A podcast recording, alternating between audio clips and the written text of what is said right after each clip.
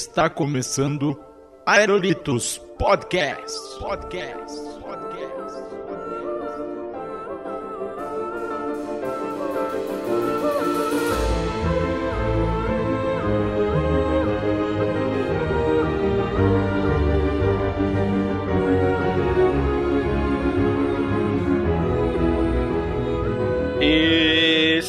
Salve, meus amigos! Estamos começando mais um Aerolitos Podcast. Eu sou o Léo Bruschi e hoje, meus amigos, vamos ter aqui um programa muito bacana onde vamos falar sobre aqui vida de palestrante. Olha só, como é que é esse negócio de ser palestrante profissional? Para falar sobre esse assunto aqui comigo, tem ele tradicionalmente no Aerolitos que não é palestrante, mas também encanta sua plateia com a banda, né? O nosso amigo metaleiro, Felipe Dickman. E aí, galera, eu sou o Felipe Cabeludo e hoje, em particular, a gente vai revelar como é possível convencer e influenciar as pessoas através da fala. Tudo através da palestra. É incrível, não perca. Sexta, no Globo Repórter.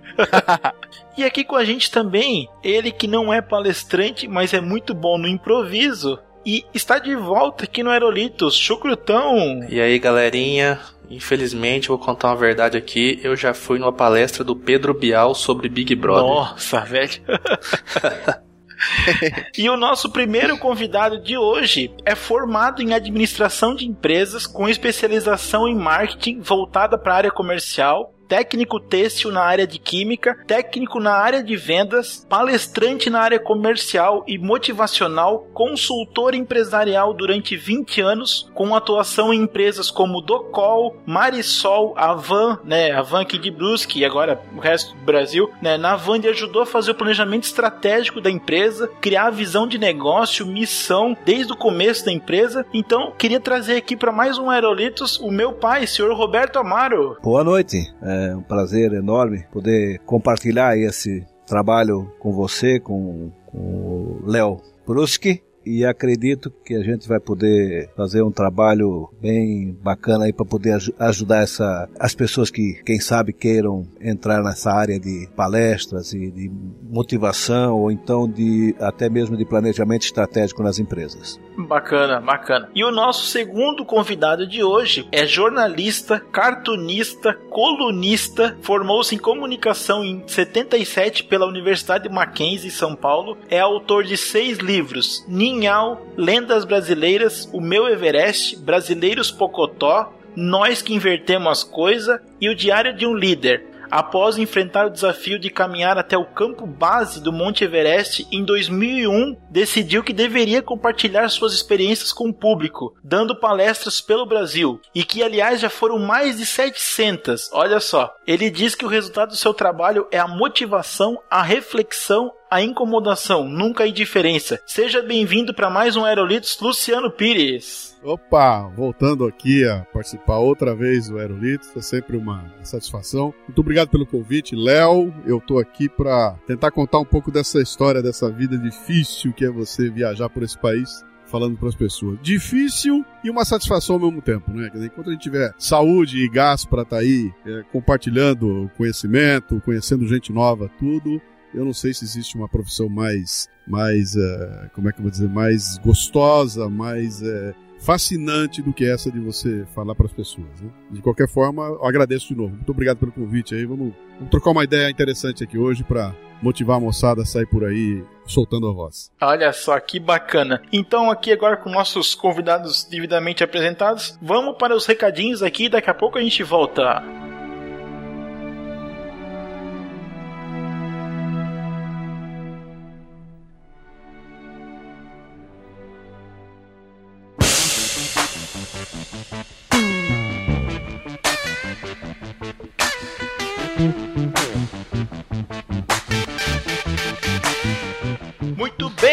Vamos para os recadinhos da semana. Sim, meus amigos. Então aqui temos mais uma vez o recadinho do WeCast, né? O WeCast já está garantido para o Android e se você quer ajudar a levar o WeCast para a web, ajude aí no Catarse. Então, nós temos já o valor atual aqui de 18,200, né, de 18,400, então tá quase chegando na meta para levar o WeCast pro Android. Então, falta muito pouco, tá quase tá, tá chegando aí e acho que vai dar certo, né? O pessoal vai conseguir levar o WeCast pro browser também. Vem aí, dia do podcast. Olha só, pessoal, que bacana. No dia 21 de outubro de 2004 foi lançado o primeiro episódio de podcast no Brasil. Olha só que bacana. Passados 10 anos são mais de 700 podcasts brasileiros, abordando os mais diversos assuntos e atingindo uma audiência de milhões de ouvintes apaixonados. Sim, podcast é paixão. Podcasts apaixonam quem os faz e quem os ouve. Podcasts informam, divertem, educam, mudam opiniões. Podcasts fazem a cabeça. Por isso, convidamos você a celebrar conosco esses primeiros 10 anos, divulgando e acompanhando a hashtag Dia do Podcast. Olha só, mas você não sabe o que é podcast, rapaz? Então acesse diadopodcast.com.br. Tem também lá o Twitter, arroba Dia do Podcast, e o Facebook Dia do Podcast. E também tem página no Elo Dia do Podcast. O Dia do Podcast é uma iniciativa coletiva para promover o podcast brasileiro. É isso aí, pessoal. E se vocês tiverem alguma sugestão, envie para o e-mail falecom@diadopodcast.com.br. É isso aí, pessoal. Vamos prestigiar o podcast brasileiro. Mande aí uma mensagem e participe. Vamos tornar esse dia mais importante. Hashtag Dia do Podcast.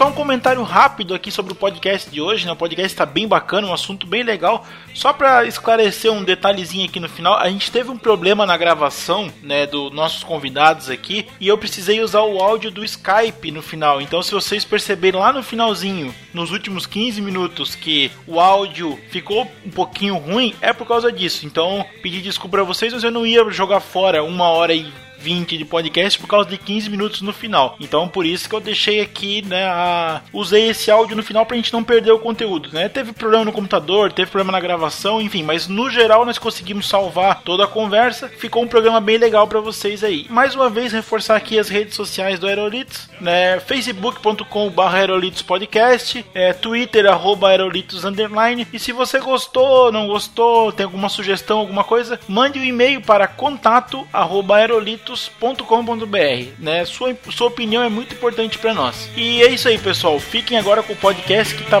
bem legal. Vocês vão gostar bastante desse assunto. Valeu, um abraço.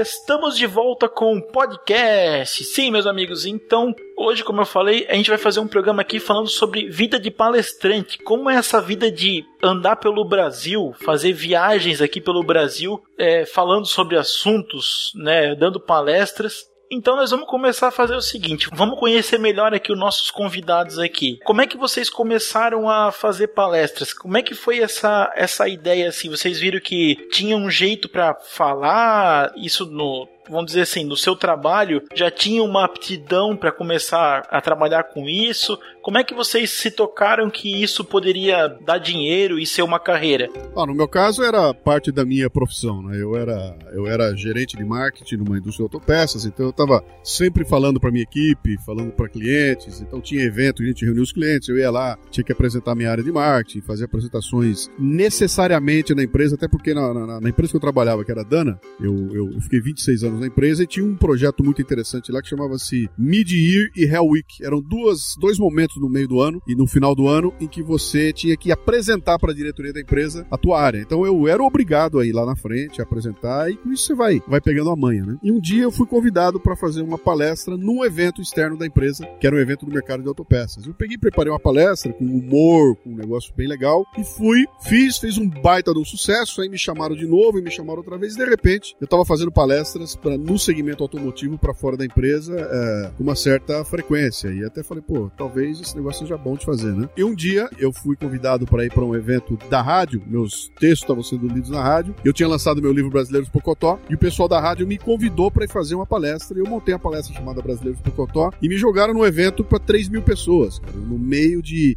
12 dos palestrantes mais legais do Brasil. Então tinha lá a China Chique, o professor Marins, estava toda a macacada lá. Olha eu só. era, e eu era um dos palestrantes que entrei lá e fiz a palestra. E quando eu terminei a palestra, o pessoal tava aplaudindo em pé, né? Aí eu olhei aquilo e falei, bom, eu, eu acho que eu sirvo pra esse negócio. Isso aí foi em 2003, 2004, que aí eu falei, eu acho que vai dar pra fazer. E aí, a partir daí, eu comecei a fazer as palestras com mais, com mais frequência, mas sempre é, é, é, organizando de acordo com a minha agenda. Eu era, eu era diretor da empresa, então era, era muito limitada a minha capacidade de fazer, porque eu não, eu não podia sair por aí anunciando, contratem o palestrante Luciano Pires, porque, afinal de contas, eu era diretor da empresa. né? Sim, ainda, ainda era vinculado àquela empresa, né? Isso, mas o mercado automotivo inteiro me conhecia e começaram a me chamar. Então, para montadoras, eu fiz palestra que nem, que nem um maluco, e aí a coisa começou a crescer. Quando em 2008 eu saí da empresa para tocar meu próprio negócio, aí eu já estava reconhecido, eu já tinha feito palestras em muitas empresas, e aí foi mergulhar de cabeça e levar a coisa adiante. né? Mas foi, foi quase que natural a- surgimento desse, desse caminho novo. No meu caso, como eu também atuava dentro da, da, da indústria e cargo de gerente de controle de qualidade, primeiro supervisor de controle de qualidade, depois gerente, mas como supervisor, eu já fazia muito treinamento voltado para essa área, porque a Ering, para mim, na época era uma, foi a minha universidade, a minha formação toda eu posso agradecer a eles pelo fato de terem darem muita oportunidade de você participar de muitos cursos novos e tal, né? Então, a, eu dentro da empresa, como cargo de supervisor ou de gerência, eu também tinha essa dentro da própria função, né, de, de palestrar para as pessoas, de, de convencer as pessoas, de passar informações e tal. Então, eu cheguei a participar de de trabalhos dentro da Ering, onde eu fui visto pelo pessoal que estava fazendo o curso como um dos que melhores se saíram e tal. Então eu fui vendo que eu tinha essa habilidade, né? No, no decorrer do tempo, aconteceu que eu tive também uma, um fato não tão importante, talvez como o do Luciano, né? Não tive essa, essa oportunidade que ele teve de cair no meio desse pessoal aí, né? Mas fui chamado de últimas horas para fazer um planejamento numa convenção anual de representantes da Omino Ering, que era da, do grupo da Ering, né? Onde eu ia estar também na frente de um grupo pelo menos de umas 300, 400 pessoas. O diretor na época, o seu Raul Ering, ele me, me é, confiou essa tarefa. Isso foi feito num hotel em Blumenau e acabando que ali eu fui também jogado no fogo, né? Porque eu, eu não tinha essa experiência de falar para um público tão grande e, e pude então ali é, já fazer o meu primeiro trabalho. E, de- e depois, quando eu acabei indo para Brusque, eu fui trabalhar numa empresa pequena, que era a 2M, 2M, né, em português. E essa, essa empresa me mandou fazer um curso junto a, uma, a um pessoal que tinha cursos, formação e motivação. Eu fui fazer um curso. E quando eu terminei, fui fazer um curso de vendas. Quando eu terminei de fazer esse curso, o diretor da empresa que estava dando o curso, fazendo a, o trabalho, me chamou do lado e me convidou para se eu queria trabalhar com eles. É uma empresa que era de Brusque, a Casa Grande Associados. Uma empresa que atuou no Brasil todo, é, nas maiores empresas no Brasil, assim, Casa Grande Associados, na época. E aí a- a- o Gilson, que era o diretor na época, perguntou se eu queria trabalhar com ele. Daí eu percebi naquele momento que eu devia ter alguma habilidade para isso, para ele me convidar. Acabando que, que ele me convidou, eu larguei a empresa que eu, que eu estava e fui trabalhar com eles. Ganhando uma merreca inicialmente, né? Ganhava só para gasolina e para sanduíche.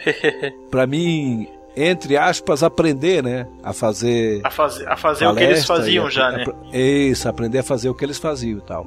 Então trabalhei um- uns dois anos aí só aprendendo na base do sanduíche da gasolina. Mas foi, foi assim que, que, iniciou, que iniciou esse trabalho. Olha só. Então, Luciano, tu falou que tu começou no ramo de autopeças, né? E depois tu começou a fazer esse trabalho, vender esse trabalho com o Café Brasil e com o Luciano Pires, né? O palestrante pelo Brasil. Qual que é a tua principal motivação para fazer esse trabalho? É, além do financeiro, a gente sabe que tem todo, né? É um trabalho realmente, né? A gente sabe que é, é um trabalho que é vendido, mas qual que é a tua principal motivação para trabalhar com isso? Tipo, o que que tu mais gosta desse trabalho? Então, a, a minha formação, na verdade, eu costumo dizer, o pessoal pergunta pra mim o que, que eu faço, eu costumo dizer o seguinte: primeiro, antes de tudo, eu sou cartunista. Meu primeiro negócio foi cartoon, o que eu queria fazer era ser cartunista. Eu, quando era garoto em Bauru, na minha cidade natal, eu adorava desenhar, eu era fanzaço do Pasquim, amava aqueles cartunistas todos e achava que quando eu crescesse eu ia ser cartunista. Fui fazer comunicação em São Paulo, me formei em comunicação, com a intenção de ganhar vida desenhando e como cartunista. Ah, o cartoon era um negócio complicado, não dava dinheiro, então eu parti para artes gráficas, acabei trabalhando com essa parte toda de programação gráfica, numa época em que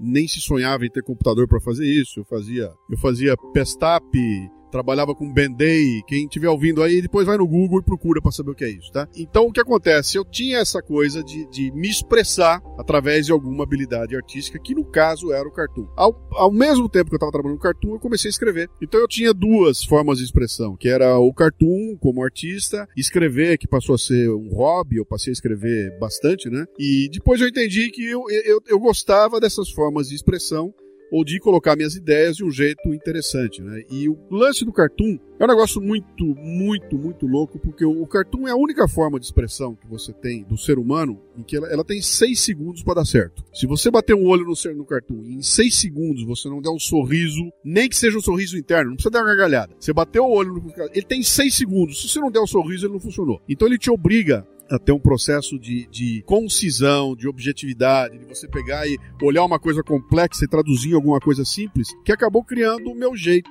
de ser, quer dizer, o jeito de olhar para o mundo. né? A visão de mundo do cartunista é diferente de uma pessoa comum, né? Eu tô, eu tô conversando com você aqui de repente eu tô olhando meu microfone e ele começa a andar, a falar comigo, né? Na- no mundo do cartunista, o passarinho fala, a cadeira anda, o cachorro fala com você, porque tudo é motivo para você criar um cartoon, criar uma piada, criar alguma coisa em relação ao que você tá vendo aqui. Então, eu- eu- quando eu entrei na minha vida profissional, eu tinha essa visão do cartunista que foi um negócio muito interessante. E a hora que eu entrei dentro do mundo corporativo, que eu fui trabalhar de terno e gravata como diretor de uma multinacional, pô, eu entrava numa reunião de diretoria que estava repleta de administrador, ge- é, é, engenheiro, é tudo gente com formação clássica e eu no meio dos caras como cara de comunicação, como cartunista ali, olhando e vendo coisas que ninguém via, né? Porque enquanto tinha um conflito eu tava fazendo uma piada, né? E a hora que pintou a- a- o lance da, da palestra, foi interessante porque eu, eu entendi que o que eu tava fazendo era um grande cartoon, né? Até porque a minha, o meu posicionamento em frente ao, ao mundo é, é um posicionamento de crítica social, quer dizer, o que eu faço. Eu, eu ridicularizo coisas que acontecem com a gente todo dia como uma forma de chamar a atenção das pessoas para as bobagens que fazem, para falta de espírito crítico e tudo mais. E esse ridicularizar é o trabalho do cartunista, né? Tentar passar uma mensagem séria, mas com um E- tom engraçado. ex- exatamente, porque tem uma coisa interessante. Se você, se o cara der um sorriso, você desarmou o cara. Ele, se ele deu um sorriso, acabou, cara. O cara sorriu, eu entro e pego o coração dele. Não tem por onde. Enquanto ele estiver trancado, de braço cruzado e de cara feia, eu tô batendo e não consigo entrar. A hora que esse cara deu um sorriso, mesmo mental, não precisa ser um sorriso com a, com a boca, com a cara, se ele deu um sorriso mental, eu entro e cato a alma dele, né? Então, a- o que eu levei pra, pro- pra palestra foi exatamente isso. As minhas palestras são super bem humoradas, o pessoal racha o bico e dá risada, e eu costumo dizer que uma palestra minha é um cartoon de uma hora e meia, que nada mais foi do que um novo veículo para eu é, é,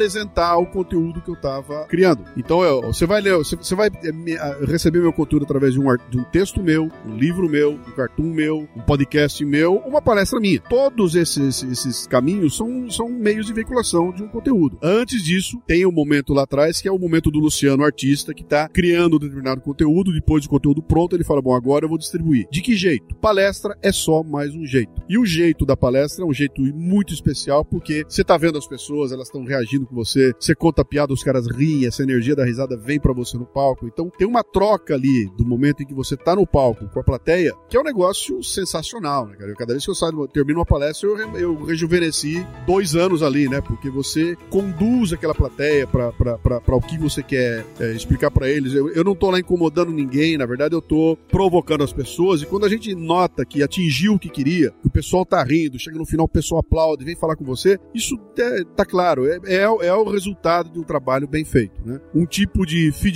que é difícil você receber por outra forma. né? Quando eu faço um, um podcast legal, eu recebo comentários. O comentário vem escrito, cara, né? O- agora vem o WhatsApp com o cara falando, né? Que é um negócio muito legal, porque além do texto que você tá ouvindo, tem uma emoção colocada na voz ali que te traz um pouco mais de profundidade no comentário. Mas um livro, por exemplo, o comentário do livro é um e-mail que o cara me manda. Então, por mais que seja legal, é um e-mail, cara. Não tem a voz do cara, não tem. A, a palestra não. O sujeito tá na tua frente. Então, essa energia que vem da palestra alimenta a gente. O feedback ele é na, na hora, né, Luciano? É na hora. Feedback é na hora, eu- né? e- e- isso é uma droga, cara. Isso a gente sente falta. Se eu ficar muito tempo sem fazer palestra, eu começo a sentir falta. E, cara, quando eu tô mal, tudo eu tô, pô, tô mal, tô de saco cheio, bicho, marca uma palestra. Eu vou lá e saio de lá renovado, né? Então, há um prazer imenso que é esse de você estabelecer esse lance da comunicação com as pessoas. E eu acho que é igualzinho a um cantor, cara. O cara que sobe no palco com uma guitarra, toca, canta, faz a plateia pular, dançar e gritar, é a mesma coisa. Quer dizer, é a tua energia que tá indo pra eles e tá voltando para dobrado, triplicado,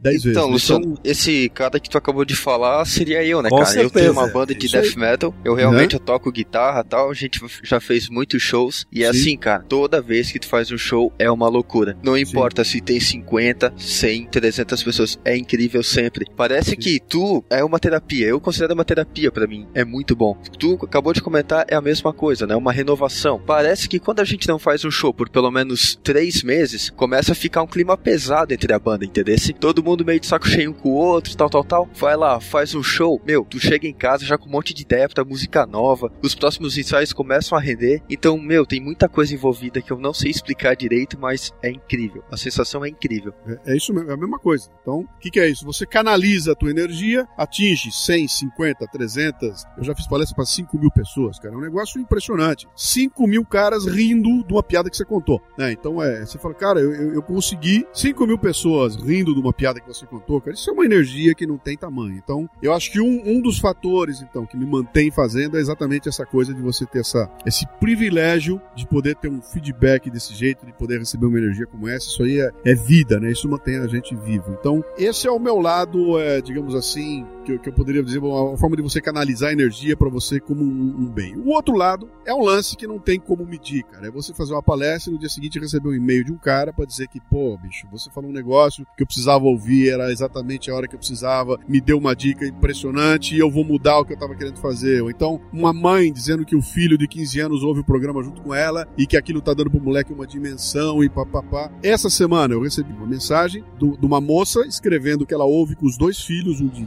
15 e um de 14 anos de idade, e que ela foi assistir uma apresentação do filho dela na escola, de um trabalho que o moleque vai fazer, o moleque é super dotado, e a hora que o menino começou o, o trabalho, o começou assim, bom dia, boa tarde, boa noite, meu nome é fulano de tal, estou aqui, pra-" ele começou igualzinho o Café, Brasil, e ela disse que ela começou a chorar na plateia porque ela sabia de onde vinha aquilo. E, e- e quando você lê um negócio desse, você fala, cara, eu tô mudando a vida de pessoas aí. Então não, não há dinheiro no mundo que pague essa satisfação, né? E isso te ajuda a se manter fazendo, né? Então, basicamente, são esses, são esses motivadores. Acho que com o Roberto é igual, né, Roberto? É, Luciano, com certeza. O meu, a minha principal motivação sempre foi poder ajudar as pessoas, né? É saber que no final do trabalho eles teriam entendido aquilo que eu queria passar, né? Que houve uma ligação entre o meu trabalho e a necessidade deles, tá? E principalmente essas historinhas que você colocou aí, né? De, de, de você ter a, o feedback porque nós tínhamos no, no, no meu trabalho, eu costumava, quando em sala, fazer uma avaliação final. Eles, eles tanto faziam uma avaliação conversando com a gente no ato, como também preenchiam um formulário, né? E deixavam as considerações. E como era bom quando a gente à noite no hotel abria aquelas avaliações e, e podia ali ver que o nosso trabalho realmente tinha atingido aquilo que era que era A ideia que era.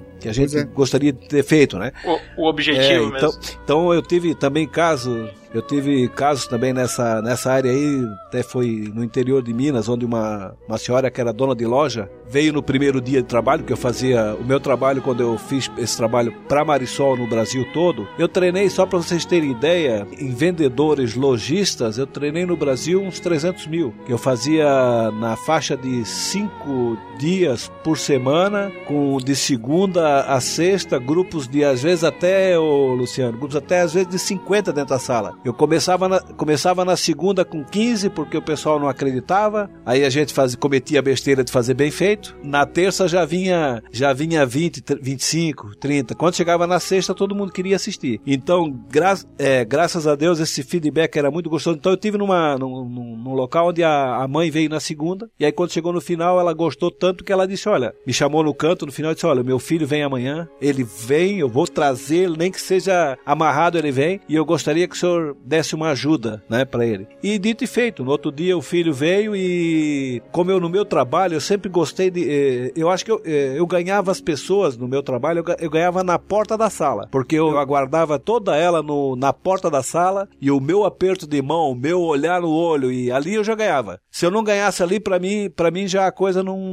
não era a mesma. Aí, como ela me avisou, eu continuei. No dia seguinte, fez aquele trabalho de recepção. Quando foi no momento, principalmente voltado para a necessidade dele, motivação e tal, parece que aí é aquilo que você falou, né? Você não sabe de onde que surge tanto conhecimento e tanta, vamos dizer assim, habilidade, né? Pra você atingir aquilo que você quer, né? E dito e feito. Aí, passado o tempo, recebi uma ligação dela. Depois voltei pra cidade. Quando eu cheguei na cidade, ela me trouxe duas camisas de presente, que ela vendia camisas, dizendo que o filho dela tava na droga, não queria ajudar na loja. Ele abandonou a droga, começou a ajudar na loja. Hoje ele estaria gerenciando uma loja. Então, essa vontade de, de obter isso das pessoas é que me fazia eu cada vez mais me aprimorar no meu trabalho, né? Foram aproximadamente 20 anos aí que eu atuei viajando pelo Brasil, mesmo com todas as, as dificuldades de viagem e tal, mas quando, quando na frente do grupo, aquela a, a vontade de ajudar as pessoas é que me, Que me é conduzia realmente. que eu-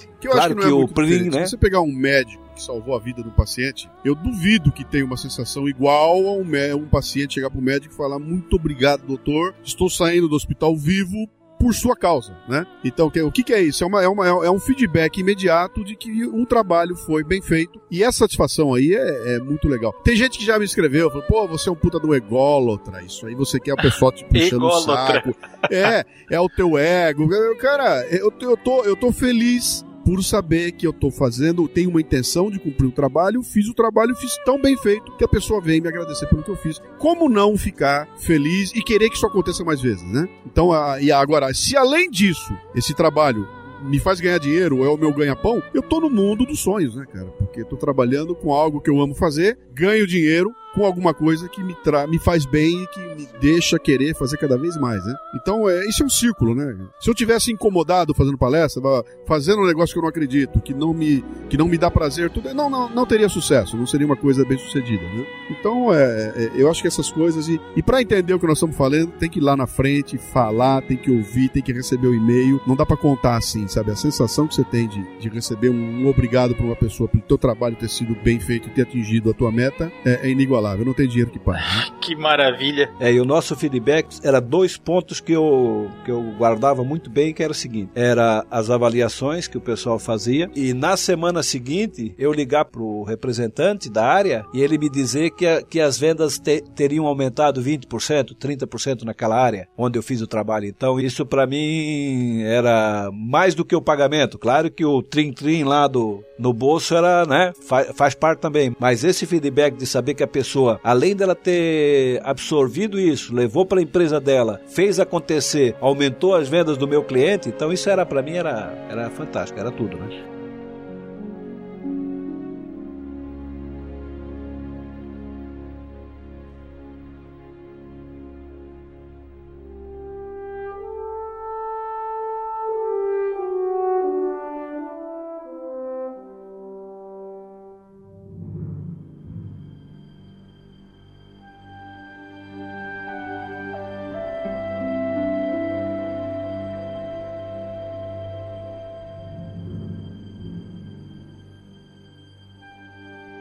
Em julho, agora desse ano, 2014, eu tive o prazer de assistir a palestra do Luciano Pires aqui em Blumenau. Tive o prazer de conhecê-lo aqui pessoalmente. E o Luciano Pires me falou uma coisa que ficou bem marcada na minha cabeça, que eu comentei com ele sobre a Campus Party, né? A Campus Party 2015, que eu pretendo ir, né? Pretendo é, ir pela primeira vez, é, é bem complicado. E o Luciano me falou o seguinte, que dar palestra na Campus Party é um negócio meio complicado porque o palco é aberto e as pessoas ficam dispersas e não dá pra prestar atenção. É um negócio complicado. Além de complementar isso, né, eu queria perguntar pra vocês qual que é o maior desafio pra manter uma plateia entretida durante uma hora e meia, duas horas, três horas. Qual que é o maior desafio pra gerenciar essa galera aí? Bom, esse, esse lance que eu te falei lá da Campus Party é, é um dos problemas sérios, né? Que, o- que o pessoal da Campus Party tem aquela ideia, pô, nós temos aqui um monte de nerds, os nerds podem dormir na barraca, podem cagar e mijar no banheiro fudido, não tem lugar pra tomar banho, um calor de 55 graus, e é assim que os caras gostam de ser. Bicho, isso é um puta desrespeito. Isso é desrespeito, cara. Isso é- Não tem onde comer, não tem onde dormir, não tem onde tomar banho. É desrespeito. Não é porque, ah, os caras são assim. E aí os caras me montam os palcos tudo aberto. Um palco de costas pro outro. Quer dizer, vou eu apresentar aqui, do outro lado tá o pessoal do Jovem Nerd, gritando, aquele puta gritaria toda, nego passando, tocando eh, bumbo, instrumento musical. Pô, cara, eu tô sentado, eu tô ali na frente pra conversar com a turma. Eu quero que o pessoal que esteja na plateia seja confortável, consiga ouvir o que eu tô dizendo, consiga ver o que eu tô mostrando e que eu possa ter a chance de trocar com eles uma série de, de, de informações. Quando o ambiente não permite, você já perde muito, porque você tá lá no palco, o cara não te escuta direito, não vê direito o que você tá falando. Tem um nego passando do lado, gritando, fazendo abobrinha. Pô, não, não dá, bicho. Isso, é- e, o que me incomoda é falta de respeito. Não tem nada a ver com, com o moderno é assim, o moderno é assim o Katsu, cara. O moderno quer conforto. O moderno, o, ne, o, o nerd quer sentar numa cadeira confortável, ele quer uma temperatura boa, ele quer ouvir bem o som e quer ver boa imagem. É isso que ele quer. Se você pedir pra ele escolher, ele vai escolher isso. Se você não dá isso, não tem conforto e aí fica difícil de passar mensagem, né? Então, o meu desafio principal que eu vejo, por exemplo, a minha parte de conteúdo tudo, eu tenho uma puta confiança no meu conteúdo, eu consigo adaptar pra minha plateia, eu não tenho problemas com relação a, a, a saber que a mensagem que eu vou passar, ela tá coerente, porque eu já estudei o assunto antes, já vi a plateia que é, já conversei com o cliente, já fiz o briefing duas, três vezes, já cheguei muito antes, conversei com pessoas que estão lá pra poder ter certeza de que eu vou estar falando de,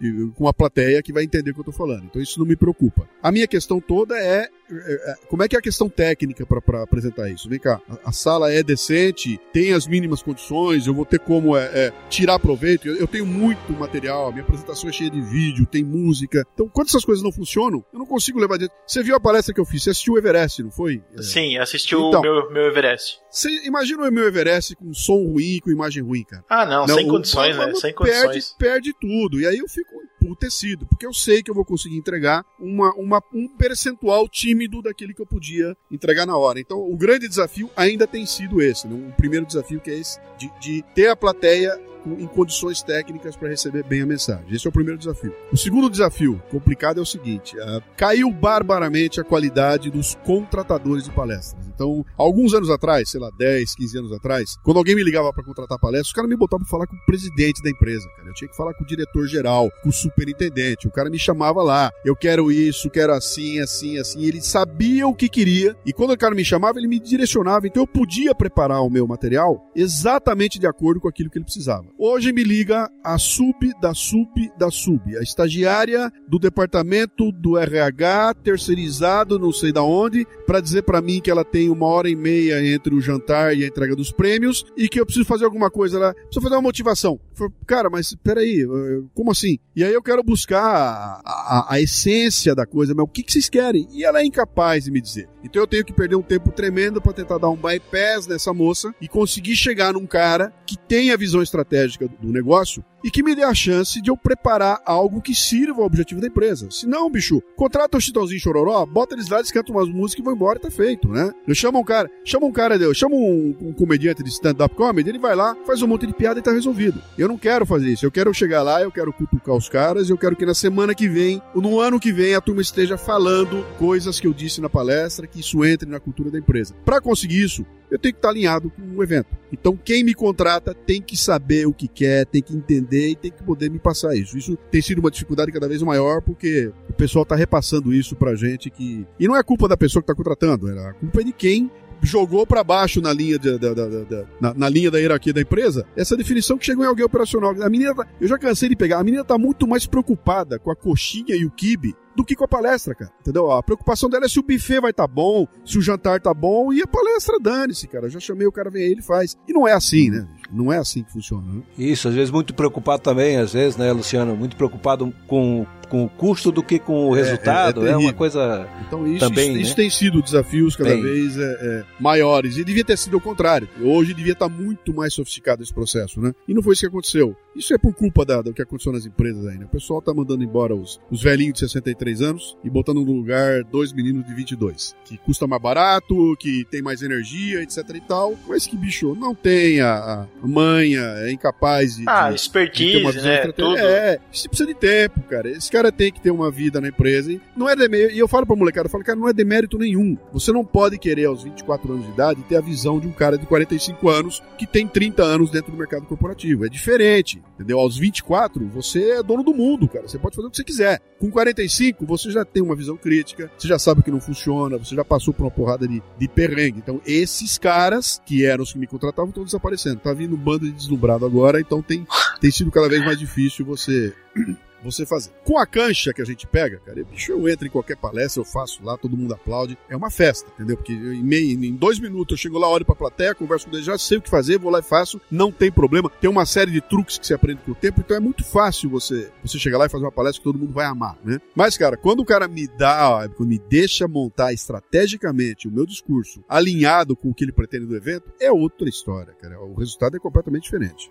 Reafirmo todas essas colocações que você- fez. O, a questão da, da, da estrutura mesmo para palestra é um negócio seríssimo, né? Eu entendo que esse aí é um dos fatores que mais prejudica o nosso trabalho, é realmente você chegar num local e que você não tem uma estrutura. Nos meus trabalhos eu sempre fui muito perfeccionista no sentido das coisas estarem tudo no lugar. Quando o pessoal chegasse na sala, tá tudo montadinho certinho, né? E quando, eh, como a gente fazia esse trabalho a nível de Brasil, a gente chegava num, num hotel às vezes domingo à noite, já no final da noite, e o trabalho acontecia segunda-feira, a gente ia na sala, dava uma olhada e até parecia que estava bom, né? Até parecia, você não ia ligar tudo para ver se estava, né? Não dava e quando chegava de manhã que ia fazer a, a- ligar os equipamentos e tal, né? Som, você via que as coisas não funcionavam. A luz não, as luzes não se apagavam, né? você não tinha que se apagar, se apagava tudo. O posicionamento do, das tomadas,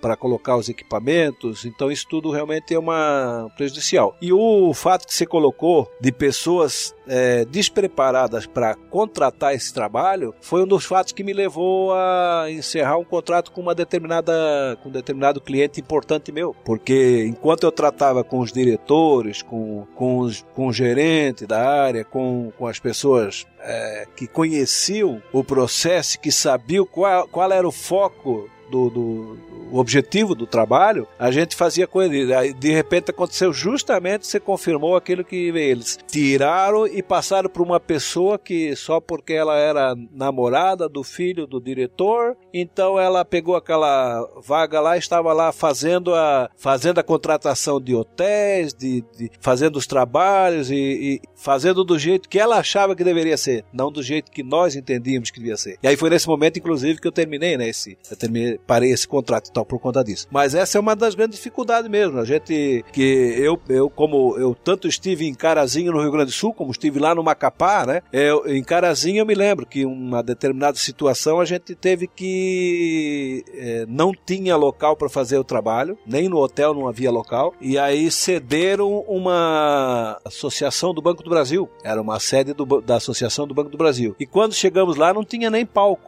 Aí nós tivemos que fazer uma improvisação, né, com, também com mesas, porque não, não havia nada. E atrás do, do, do que, se achar, que nós achávamos que era um palco, era uma cozinha. Então tinha dois daqueles refrigerador, daqueles frigoríficos grande de açougue, sabe? Aqueles brancão grande fazendo, fazendo barulho, fazendo barulho e tal. O calor, ruídos ao redor, o pessoal altamente desconcentrado, cadeiras, só pra você ter ideia, Luciano, cadeiras, cadeiras de, daquelas de PVC, não, de fórmica. Cadeira de fórmica, cadeira de fórmica. Você imagina, você imagina um cara ficar oito horas sentado numa cadeira de fórmica, aquelas cadeirinhas de cozinha. É, porque tiraram lá da cozinha aquelas cadeiras e botaram lá. Então, a, a, a- essa, essas questões é que a gente tinha que superar. Mas, com certeza, o meu, o nosso desafio, né? Sempre foi de onde tinha essas situações se superar para poder fazer a coisa, pelo menos o trabalho ser valorizado, né? Não, nunca, nunca deixar a coisa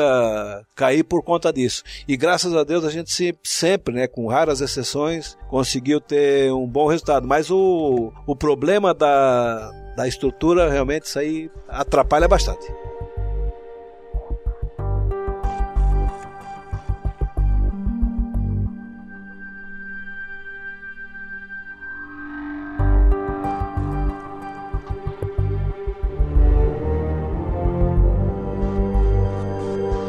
Vocês falaram sobre a superação aqui para manter a, a plateia entretida, fazer um bom trabalho. Existe uma receita de bolo para fazer uma boa apresentação? Por exemplo, se eu fizer tais entradas, eu vou ter com certeza essas saídas. Vocês conseguem mapear isso facilmente? Como é que, como é que funciona isso? Com o tempo você acaba pegando as manhas, né? Tem, tem, tem mil e uma regrinhas que você segue ali. Inclusive tem gente até que, que chega a desenhar a, palestra como se fosse uma linha de tempo, né? Então, olha, aqui tem que ter aquela na entrada, tem que ser uma porrada logo na entrada, você tem que chamar a atenção dos caras logo que você entrar em cena com alguma, alguma coisa que acorde a turma toda, aí você vai. Então tem um pico aqui, depois tem um vale ali, aí tem um momento mais reflexivo, o final tem que ser assim assado. Tem, tem uma fórmula que se você usar, você consegue desenhar em termos de ritmo, em termos de, de, de man- manter a plateia atenta, né? Ah, como é em qualquer área, cara, em qualquer coisa assim. Tem coisas básicas que se você seguir ali não tem, não tem erro. Tem, tem até é, é, é, é, truques que você tem escrito. Quer dizer, ah, preciso fazer uma introdução assim. Vou usar aquela introdução que conta a história do tigre comendo o rato. Então tem truques que você pode usar. A questão toda, é, só, só para eu terminar aqui, a questão toda é como é que você pega esses truques e bota o teu estilo. Quer dizer, o cara tem que olhar e falar o seguinte: ó, eu já vi gente usando esse tipo de técnica, mas como esse cara usa eu nunca vi.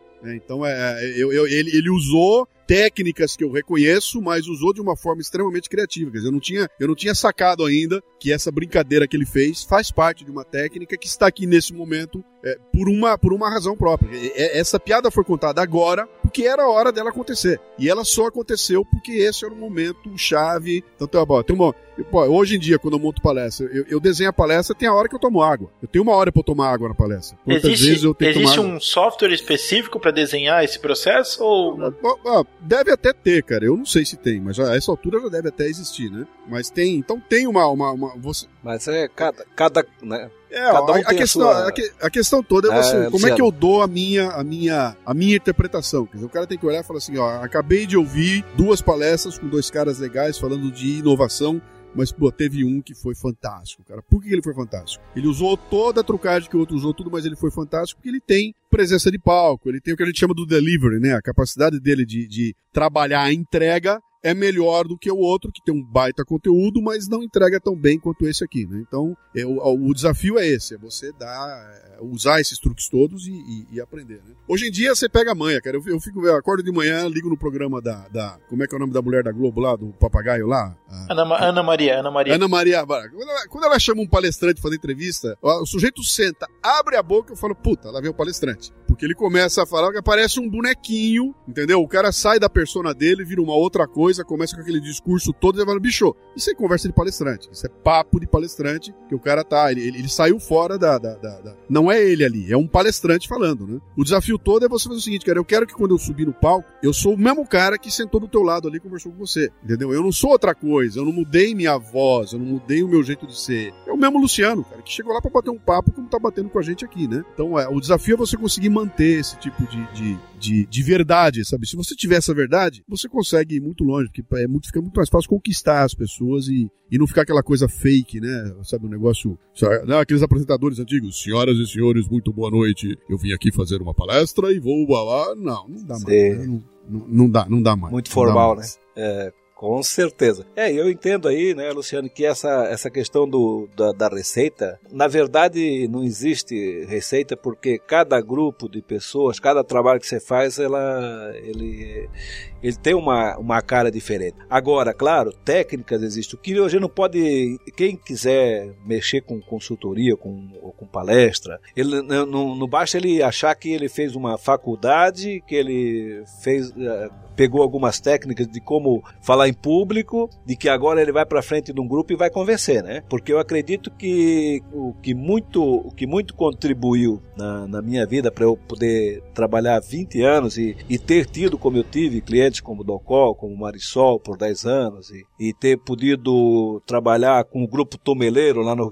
no Rio Grande do Sul, com 40 lojas, treinar todos os gerentes, vendedores lá, o que, o que, o que me deu a oportunidade para isso não foi, não foi a sorte eh, e nem a minha faculdade ou a minha formação, mas sim a experiência vivida que eu tive na, por- na- nas minhas caminhadas, né, na- nas empresas que eu trabalhei, no conhecimento que eu adquiri. É o que eu sempre digo, a Ering foi a minha universidade, porque eu aprendi na Ering desde o plantio do algodão até o produto pronto na loja vendi, vendido e, o, e ainda o pós-venda. Né? Então eu, é, é- é- esse conhecimento é que te dá, vamos dizer assim, a, que, te- que ajuda na receita para você ir para frente de um grupo Claro, porque você, tem, né? tem que ter um Porque conteúdo, né? Isso- sem- E eu costumo dizer, ó, o pessoal quando vem perguntar pra mim, cara, é, como é que eu faço pra virar palestrante? Eu faço palestra. Mas como assim? Faça palestra, cara. Se você for na missa, pede pra você falar lá na frente. Se tiver aniversário, levanta e faça você o discurso pro aniversariante, entendeu? Vai na reunião do clube, pede pra falar no. Exponha-se e faça. Não tem outro jeito de aprender fale- fazer palestra, a não ser fazendo palestra. Primeira coisa. Segunda coisa, tem um negócio, cara, que o que o o- o Léo, o Felipe, o Chucrutão aí jamais vão ter mais do que eu.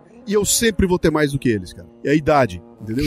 Nunca, vão me, nunca vão me alcançar, cara. Jamais eles vão poder falar mais idioma que eu, vão poder eh, comer mais mulher que eu, ter mais namorada que eu, vão poder fazer tudo mais que eu, mas não vão poder ter mais idade que eu. Significa o seguinte: eu tenho mais tempo de vida sobre a face da Terra do que eles. O que me deu muito mais experiência, que faz parte do processo. Quer dizer, chegar com 21 anos de idade e querer ser o maior palestrante, não é assim, cara. Sabe? Tem todo um, um lance que você adquire ao longo do ano, com, do, do tempo, com experiência, que é o que vai acumulando o- o- esse repertório pra você chegar na hora e fazer uma entrega. Então tem cara que chega lá e fala, pô, eu fui fazer domingo agora o, o Epicentro lá com o pessoal do Ricardo Jordão. Pô, tá legal, maravilha. Uma palestra de 18 minutos, que é terrível, cara. Você não tem nem tempo de piscar com 18 minutos, né? Meu, Caraca, eu entro, corrido, eu né? entro, eu Corrido. entro no palco, botei tudo aí, entro no palco, pá, bom dia, ah, faço aquele rolo, toda hora que eu vou começar, a imagem do computador não entra de jeito nenhum, e não entra, cara, e não tem, a minha apresentação não entra no ar de jeito nenhum. E aí, de repente, eu tô na frente de todo mundo, o pessoal todo olhando, eu com o microfone na mão, e sem a apresentação que eu preparei pra fazer lá. E aí eu tive que inventar uma história lá, até parar tudo e falar, bicho, não vai dar pra continuar, vamos dar uma pausa aqui pro, pro computador poder entrar, né? Mas, a, a- cara, o que que me fez segurar as pontas ali durante, sei lá, 10 minutos ali em cima? Foi porque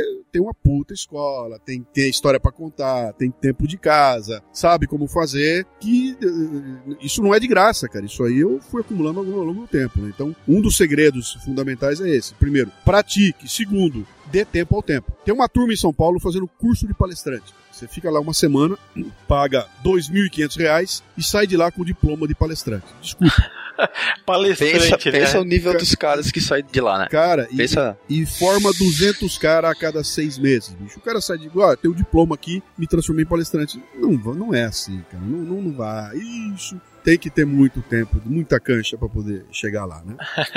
Mas Agora- então, Luciana, deixa eu te fazer uma pergunta também pro pai do, do Leonardo Amado a respeito da receita de bolo, né? Tu comentou que tem técnicas e padrões que tu pode usar pra direcionar a palestra. Bacana, isso é legal. Mas eu te pergunto assim, tu foi o Brasil inteiro, tu deve ter pego todo tipo de cultura, que sei lá, que eu, que eu nem imagino direito. Teve alguma técnica que tu quis aplicar que realmente não bateu por conta do contexto do pessoal? Não, sempre tem, tem. É, dependendo do público que eu, que eu pego, tem piada que simplesmente não funciona. Tem piada que.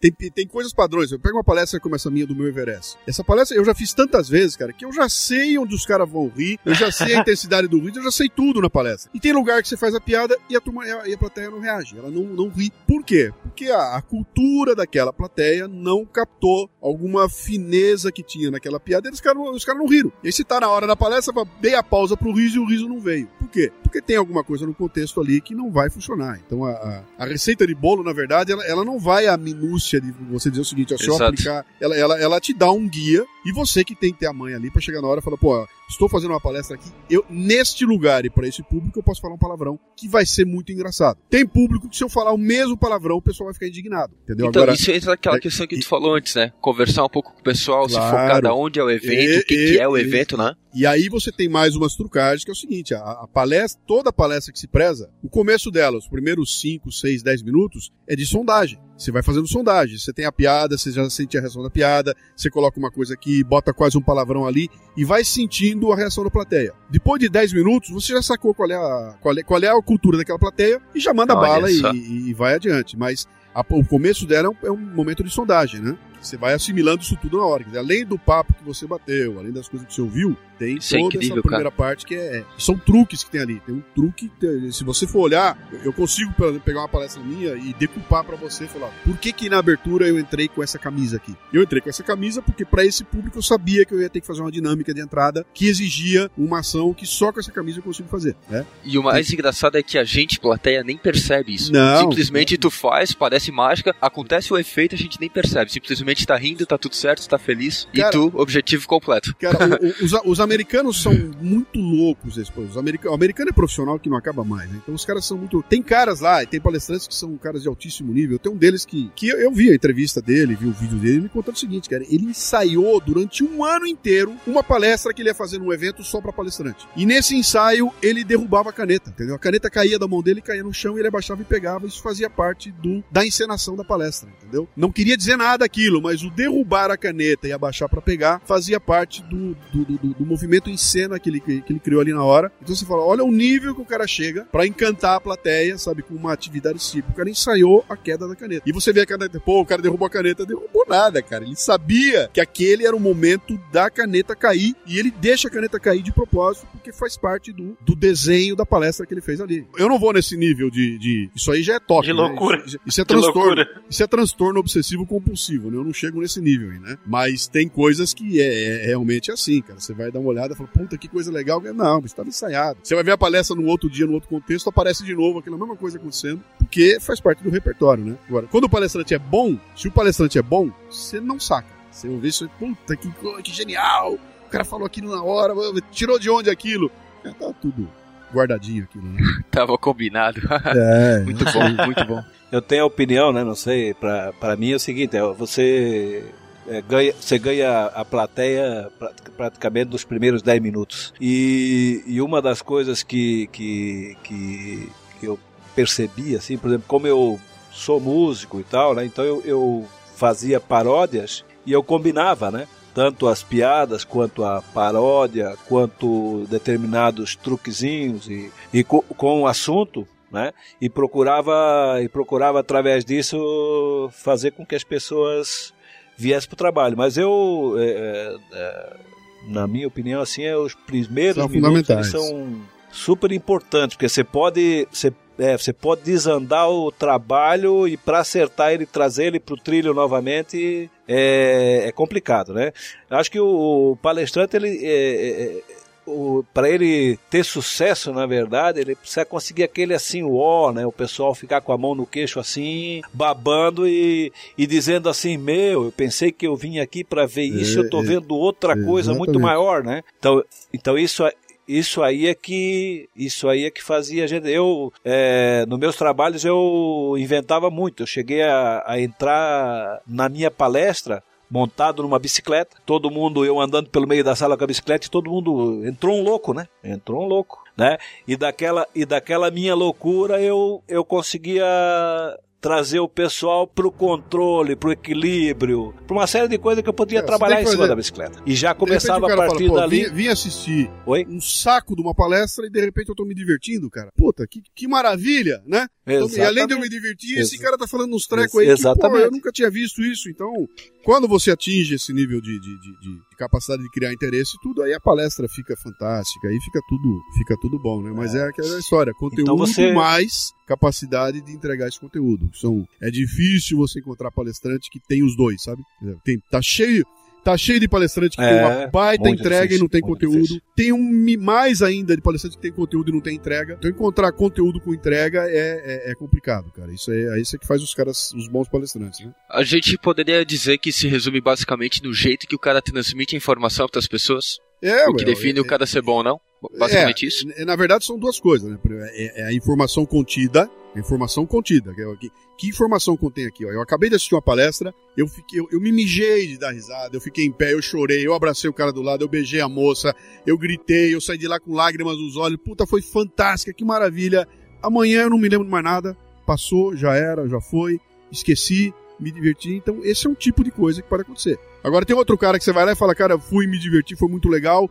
E eu não consigo, faz uma semana eu não consigo tirar da cabeça o que aquele cara falou, meu. Eu tive que mudar um negócio que eu fazia por causa do negócio que ele falou. Isso é o fantástico. Esse cara que consegue ter um conteúdo que, que ele te entregou, você se divertiu, e além disso, aquilo te provoca fazer alguma coisa diferente, esse é, o, esse é uma palestra bem sucedida, entendeu? Esse é um, esse é um bom palestrante, né? Você mudar a vida, do- você, É, é. você é mudar a vida do cara, transformar, né? Você tem um conteúdo capaz de fazer isso. E é, é raro, cara, é difícil. Viu? E tu já chegou a ver de cima do palco alguma coisa que tu, tu viu, tu falou alguma coisa que o cara mudou na hora, assim, alguma expressão dele? Tu já teve esse momento? Não, já, já tive. O cara vinha no final e falava, ah, essa é de domingo agora. Eu fiz uma palestra de 18 minutos, cara. 18 minutos não pra fazer nada. É uma palestra sobre moral e ética pesadíssima. Eu dei 200 minutos, foi uma porrada. E no meio dela eu faço um gráfico rapidinho que eu explico o que é moral e ética. E é um gráfico que me custou tempo pra eu chegar no gráfico. Porque normalmente quando você pede pra alguém explicar moral e ética é uma zona, é uma confusão. Não dá pra entender. O pessoal mistura uma coisa com a outra. Eu sentei e fiquei em cima até conseguir chegar numa explicação que pra mim é clara. Pá, terminei aquilo, tô indo embora, um cara sai e vai me pegar lá fora, cara, dono de uma empresa. Bicho, eu preciso falar com você. Falei, o que foi? Cara, muito obrigado. Você me deu uma luz ali. Eu já vi palestra de ética de um milhão de pessoas. Eu nunca tinha visto uma explicação tão simples e objetiva do que é moral e ética. Finalmente eu tô entendendo o que é. Entendeu? E, e e o cara foi me pegar lá fora. Eu falo, cara, em 18 minutos, bicho. Isso tava no meio daquilo, feito numa rapidez impressionante. Mas aquilo, cara, eu já vou pegar aquilo, já copiei. Segunda-feira eu vou reunir minha equipe e já vou mostrar pra eles como é que o negócio funciona. Então, é, é, isso é normal, isso acontece, claro. Mandou o recado, mandou o recado na- certo. na- na- Né? E peguei o cara focou, no queixo, quer dizer, era aquilo que ele tinha que eu vi naquele momento, e, e isso sempre acontece, né? E, e é legal porque te- te- eu, eu não tô lá vendendo pro cara um produto, cara, eu não tô lá contando pra ele uma história pra ele achar que eu sou o bambambam, bam, bam. eu tô falando sobre comportamento, entendeu? E eu, eu quero mais é que o cara saia de lá com a cabeça virada, eu não quero que ele saia de lá me amando, me odiando, ele não pode ficar indiferente, entendeu? Pra mim, qual é o teu objetivo? Meu objetivo de fazer uma palestra é que quem tá me assistindo não fique indiferente. O que, você quer que a pessoa pense? Eu quero que ela pense. Ela pode não concordar comigo, ela pode concordar, ela pode me odiar, ela pode achar o máximo, ela só não pode ficar indiferente. Se ela tiver que não concordar comigo, para ela elaborar um- um- um- uma, uma resposta para aquilo que eu disse para ser contra mim, ela tem que pensar. Entendeu? O Facebook tá acontecendo. Eu boto um post no Facebook e os negros vêm com cheio de pedra. E eu fico feliz. Falei, cara, pô, pro cara vir com pedra na mão e poder argumentar comigo, ele teve que parar e teve que pensar. Eu já consegui o que eu queria, entendeu? O cara pensou, usou a massa cinzenta dele. Incomodou, né? Incomodou. E palestra é a mesma coisa, cara. Eu, quero ir embora e eu quero que você fique com uma pulga atrás da orelha. Se eu conseguir, puta, isso valeu, valeu tudo, né? É, e quando você interage, né, com Sim. o grupo, né, Luciano? Quando você consegue interagir com o grupo, ele, ele te coloca, né, essas dificuldades já na, na, na interação, É, né? A minha maior dificuldade, por exemplo, era lidar com grupos, né, onde, onde eu tinha dentro de uma mesma sala, às vezes eu tinha um diretor de uma holding, como eu tinha um comprador, como eu tinha vendedores, como eu tinha gerente de venda e tinha os representantes ainda da empresa e o dono do negócio, junto com, a, com os profissionais. Então, você imagina, né? Porque você tem que ter uma habilidade muito grande para conciliar interesses, né? Porque muitas vezes os profissionais dizem que ele- eles querem trabalhar, mas não conseguem porque o É, pessoal de o- cima não deixa, né? E aí, como você Sim. né? Como você ajustar, né? Como você ajustar a tua conversa para não gerar atrito, né, com o grupo de cima e os profissionais, né, que estão aqui esperando É, eu- conhecimento, né? Então eu tinha que ter uma habilidade muito grande para poder Não, eu, eu costumo perguntar pro pessoal se o rei vai estar na sala, sabe? É, vou fazer a palestra, o rei vai estar presente? Porque quando, quando se o rei estiver lá, e, e, e aí você saca qual é o estilo de liderança na empresa pela reação da plateia, cara. Se o rei estivesse dentro da sala, a reação da plateia te diz como é que é a liderança daquela empresa. Então, tem lugares que a plateia fica encolhida porque o rei tá presente, então, pô, eu não posso rir alto, eu não posso... Você fala um palavrão, todo mundo olha pro rei pra ver qual foi a reação do rei, entendeu? O, que que ele tá pensando. Então, naquilo você já sacou, já olhou "Ih, meu Deus, já...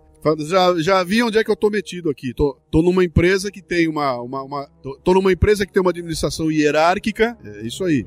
Aqui é, o pessoal é hierárquico, o, de- traz o pessoal debaixo de rédea curta, todo mundo tem medo. A palestra vai ser difícil de ser feita aqui, porque eu não vou conseguir que esse pessoal se abra. Ninguém vai rir alto, ninguém vai brincar, ninguém vai falar nada, porque tá todo mundo com medo do rei que tá lá na frente, né? E isso em dois segundos, em dois É, minutos de isso- palestra, você já saca qual é que é o, qual é que é o rosto. Isso, isso acontece realmente, né? Direto, direto, direto. Então, Então, eu queria ver com, com o pessoal aí, assim, já falaram que a receita do bolo, assim, é uma coisa mais. Um pouquinho de cada ponto, né? Assim, tem que ter experiência, tem que ter é, é, o feedback do público, tudo. Mas se tem alguma receitinha também para o palestrante fazer o sucesso, né? O que, que ele precisa para se destacar no meio dos outros, assim? Porque o, só o curso técnico lá da escolinha não vai te ajudar, né? O, o, o- só a experiência também não vai te ajudar. Você tem que aliar um pouco dos dois, assim. Se tem alguma uma dica para dar aí para ser assim, para se sobressair sobre os outros palestrantes, né? Cara, primeiro você tem que estudar que nem um alucinado, ó, tem que aprender muito. Você tem que ser um, você tem que ser um buraco negro de, de, de informação, né? Tem que estar antenado no que está acontecendo, tem que estar estudando, tem que aprender, tem que saber e tem que dominar o assunto que você vai falar a respeito. Então, é, é- é- é- cara, eu, eu, eu conheço bastante sobre plantação de batata. O suficiente para poder me meter a falar sobre plantação de batata, entendeu? E, e isso passa pra turma. A turma sabe quando tem um cara ali que leu um livro japonês e montou a palestra a partir do livro e tá lá falando um monte de, de clichê, né? Então, o primeiro ponto é esse. Quer dizer, você tem que criar um repertório que não tem outra forma a não ser estudando que nem um, um desesperado, lendo tudo que tá aí na mão, eh, tá totalmente antenado, tá procurando se manter em dia com as coisas que estão que rolando por aí, né? Essa é uma coisa. A segunda coisa é você aprender com o trabalho que você está fazendo. Entendeu? Então, pô, eu termino uma palestra e paro, pô, deixa eu lembrar o que aconteceu lá. Por que, que aquela piada não funcionou, cara? Por que, que tal coisa não funcionou? Pô, eu, eu mexo em, em- Eu tenho palestra minha aqui, como é o caso do Everest, que eu faço essa palestra há, há quase 10 anos já a palestra. Cara, não tem uma igual a outra. Na próxima eu já mexi, já troquei a foto de lugar, já botei outra coisa lá, porque é absolutamente inquieto para fazer com que o timing vá melhorando, que as coisas. Então, isso tudo é um, é um, é um, é um, é um, é um trabalho de você ir sofisticando a tua, a tua mensagem, né? Então, derrubei um negócio que eu achava que funcionava e de repente, pela análise que eu fiz, então é você estar sempre é, é, se reinventando, né? Tem gente que. Eu conheço cara que faz a mesma palestra há 25 anos. A mesma palestra há 25 anos. E pergunto pro cara, vem cá, cara, não tá na hora. Não, bicho, eu continuo vendendo, continuo comprando, eu vou continuar fazendo. Então é. é Complicado, né? é Complicado. complica- É, complicado, porque Já tá acomodado que, que é- também, que é- né? que é- isso aí eu chamo lá, é, é a síndrome do, do. Não é o Raul Gil, como é que é o nome do gordo lá que conta piada lá? O, o, o- gordão que conta as piadas lá, que faz disco de piada. Ari É a Toledo? síndrome do Ari Toledo, cara. É o Ari Toledo. Ari Toledo. O Ari Toledo en- Ah, enche o teatro ah, sim, com sim. mil pessoas toda Exatamente. semana, contando as mesmas piadas há 10, 20 anos. Aí você pergunta, Só piada Aí do você pergunta papagaio. como é que funciona. Ele fala, cara, ele fala, a piada é igual, mas o público muda, né? Eu faço a mesma piada, como o cara é muito bom, o público tá mudando. Entrou uma molecada nova que não tinha visto aquilo, aquilo funciona, né? Pra palestra, a coisa não é tão assim, bicho. Porque as palestras navegam no ambiente corporativo. Quer dizer, que é- eu, eu, eu encontro direto gente que já me viu duas, três, quatro vezes, cara. É normal eu chegar num lugar e quer dizer, já fiz tanta palestra que, que o cara. E aí é meio frustrante o cara chegar pra mim e falar, puta, eu vi você seis anos atrás essa palestra aí. Eu falei, ih, cacete, cara. As mesmas piadas, não, mas você mudou um monte de coisa, legal. Eu enxerguei um monte de coisa que eu não tinha visto. Eu falei, bom, ainda bem, né? Porque aí você tá. tá você Que tá- bom, né? Que bom, né? É, você tá preocupado em fazer essa, essa, essa mudança. Atuali- Então, atualizar, né? é, e agora, cara, isso que eu falei pra você que agora, isso não é segredo pra palestrante, isso é pra qualquer coisa, cara. Qualquer ramo de atividade que for fazer, é, tem que estudar, tem que estar mudando, tem que estar inovando. E tem um outro lance legal, que é o lance do talento, né? Porra, esse cara tem talento pra falar em público, né? Puta, esse cara nasceu... Bicho, eu, eu vou usar agora um negócio que o Murilo Ganha usa muito, que eu achei genial. Ele diz o seguinte, cara. Um cara que chega pra mim e diz que eu tenho talento pra fazer o que eu faço, ele tá me ofendendo, porque ele tá desconsiderando todos os livros que eu li, o tempo que eu perdi ensaiando, as quebradas de cara que eu fiz, cara, quantas vezes eu errei, tudo aquilo que eu me esforcei pra poder chegar e fazer um negócio bem feito, que não é talento aquilo, cara. Talento é, é outra história, é um negócio mágico. Aquilo é esforço, né? Trabalhei pra cacete, cara. O dia que eu chego lá, por isso que o cara chega a mim e fala, porra, você cobra tudo isso de dinheiro como se aquilo fosse um presente que caiu do céu, como se eu não tivesse trabalhado que nem um desgraçado, cara, não tivesse estudado, não tivesse passado muito tempo longe da minha família, preocupado em desenvolver um projeto, cara, suando pra cacete pra poder chegar lá na frente e fazer aquilo. Aí vem um mané pra mim e fala, pô, meu, você cobra tudo isso pra falar uma hora e meia? E eu falo, bicho, desculpa, cara, eu- você, tá, você não comprou uma hora e meia minha. Você comprou 50 anos de vida, cara, de- 25 anos de, de, de estudo, eu- 20 26 anos de, de trabalho numa empresa, você, você tá comprando um puta monte de coisa. Que é aquela, lembra daquela história da- da- do navio, que encrenca o motor do navio, e os caras não conseguem arrumar um motor, aí chama um cara, o cara vem lá, dá uma martelada e cobra 30 mil dólares. E o cara, porra, você cobrou 30 mil dólares pra vir aqui dar uma martelada? O cara falou, não, você me pagou 30 mil dólares pra dar martelada no lugar certo. O que você tá comprando de mim é a experiência que eu tenho pra te entregar. Então, você vem falar, ah, o cara é talentoso, parece que caiu do céu, né? Pô, eu fui lá, e subi, comecei a falar, não é, É, assim. não, não teve esforço, né? Não teve dificuldade, não teve E- nada. E, e como tem esforço, como tem dificuldade, cara. É, é bem complicado. É igual você tava falando aí mesmo, assim, é, é, é, é como se você fizesse um. Você, você estuda toda, toda a palestra sua, você tem um roteiro pra seguir, né? Como se você fizesse como quase uma peça teatral de cada, cada palestra que você vai dar, né? Porque uma, uma reação de uma pessoa ali vai te fazer puxar outro assunto, você já pode interagir com o público, puxar alguma coisa, você, você tá quase fazendo assim, uma interpretação mesmo do, do- das coisas que você tá acontecendo ali É, no é. palco, né? E isso aí tudo a pessoa não chega a Não, ver. E, é- e é- e é, e é isso mesmo, cara. Você montar uma palestra é, como é que é? É um negócio dolorido, cara. Dói pra cacete. Mas eu tô aqui pra montar uma nova. Há, três dias que eu tô sentando pra começar a montar e eu pro- procurando outra coisa pra fazer. Pra, porque eu sei o quanto vai doer eu sentar lá e montar a palestra, cara. Porque o negócio, cara, é Certeza. difícil, é complicado. Eu diria, ô Luciano, Oi. eu diria que para cada 10 minutos de palestra é 10 horas que você trabalha para poder programar aqueles 10 minutos. E na verdade, o, o que que acontece? Quando você vai trabalhar com, com um determinado grupo, o primeiro ponto é, é saber qual é a, a real necessidade. Porque às vezes o, o patrão é que mandou o funcionário lá, porque o patrão tem uma necessidade. Mas na realidade, o que está prejudicando a produtividade e o andamento do trabalho naquela área não é aquilo que o, que o patrão ou, ou supervisor ou gerentão lá está entendendo. E a necessidade do grupo, às vezes, é uma necessidade diferente da, daquela necessidade da supervisão, né? E tal. Então, ah, cabe aí ao, ao palestrante também ter essa habilidade de, de identificar logo de cara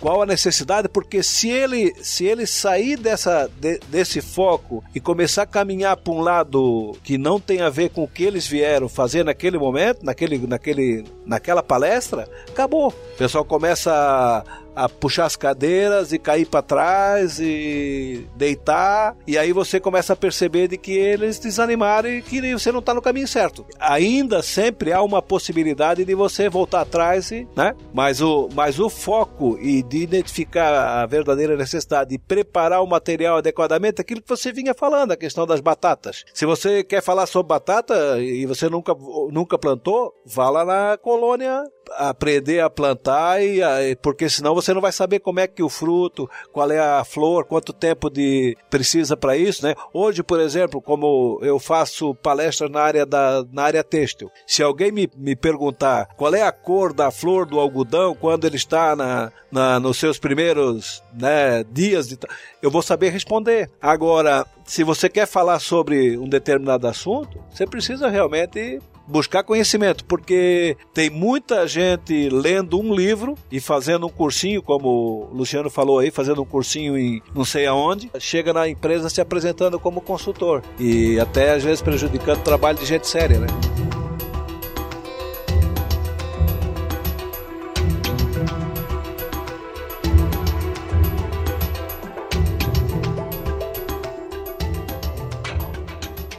Bacana. Então a gente falou sobre o público, como é legal essa interação com a plateia, né? Quando, quando dá certo aí a palestra, que ocorre, enfim, né? Que tá tudo certo. E vamos falar aqui então agora o que acontece quando dá errado. O que, que já deu errado numa palestra de vocês aí, seja de equipamento, uma piada que caiu meio atravessada. Já aconteceu uma situação assim, vamos dizer que foi difícil de contornar? Tem milhões de histórias pra contar, cara. Da, eu chegar num evento, que é um evento no Paraná, para mil e tantos estudantes. O local do evento era uma. O prédio era uma pirâmide gigantesca e o teto da pirâmide era de vidro. E eu cheguei pra fazer palestra. É, 9 horas da manhã fazer palestra. A palestra acho que era 10, 11 horas da manhã, com sol a pino. Não havia um projetor que conseguisse projetar a imagem na, na tela, né? Porque o Porque sol tava, tava, lá dentro. tava né? muito claro. E Tava aí eu muito fui, nos claro. cara, nos caras e falei, bicho, eu não posso fazer até. a-. Os caras, não, mas ontem à noite a gente veio aqui, testou, tava ótimo. À noite. É, é. E aí, eu, que, como é que eu vou fazer uma palestra que você não enxerga a imagem? E aí foi terrível, né? Eu botei três projetores um em cima do outro, é, terrível. Aí, aí você sofre, você perde 3 quilos quando isso acontece, né? Isso aconteceu. Outra coisa que foi uma delícia, cara, lá em Caruaru.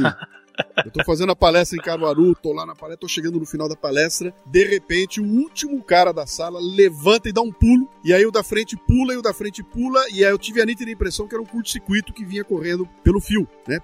Era uma cobra, cara, que tinha entrado na sala. Ai, meu E- Deus. E, e a palestra, a palestra acabou porque tinha uma cobra cobra. coral dentro da sala e eu tava no final da palestra e não tinha clima pra voltar, né? Ih, cara, eu, eu- tem história que não acaba mais pra contar. Tem história de. de- tem, tem histórias fantásticas aí de, de coisas que você tá- faz tudo certo. Pô, eu tô fazendo um evento pro Boticário. Gigantesco, cara. Costão do Santinho. Um evento milionário. 600 pessoas na plateia. Era mais, acho que era 800 pessoas. Um baita evento e começa a chover lá fora. E chove, eu no evento e pá! Aí chega lá pelas tantas, a, a diretora de marketing vem na frente do palco, começa a fazer sinal pra mim. E eu entendo que ela quer que eu termine a palestra. Eu, não, já tô chegando no final. Ela, não, não, não, me dá o microfone. Eu dou o microfone pra ela. Ela, olha, eu queria pedir pra vocês o seguinte: vamos todos levantar e vamos sair todos com cuidado, rapidamente, porque água entrou embaixo do palco e cobriu todos os cabos de força do evento. Meu Deus Pode dar céu. um curto-circuito aqui a qualquer momento e vai ser um escândalo. Então vamos todo ir para a palestra no meio dela e eu em cima dos cabos, dando a palestra e sai todo mundo da sala e volta duas horas depois pra terminar a palestra lá na frente. Ah, Então, conseguiram voltar ainda. não, aí, aí vou, voltamos depois, aí não era,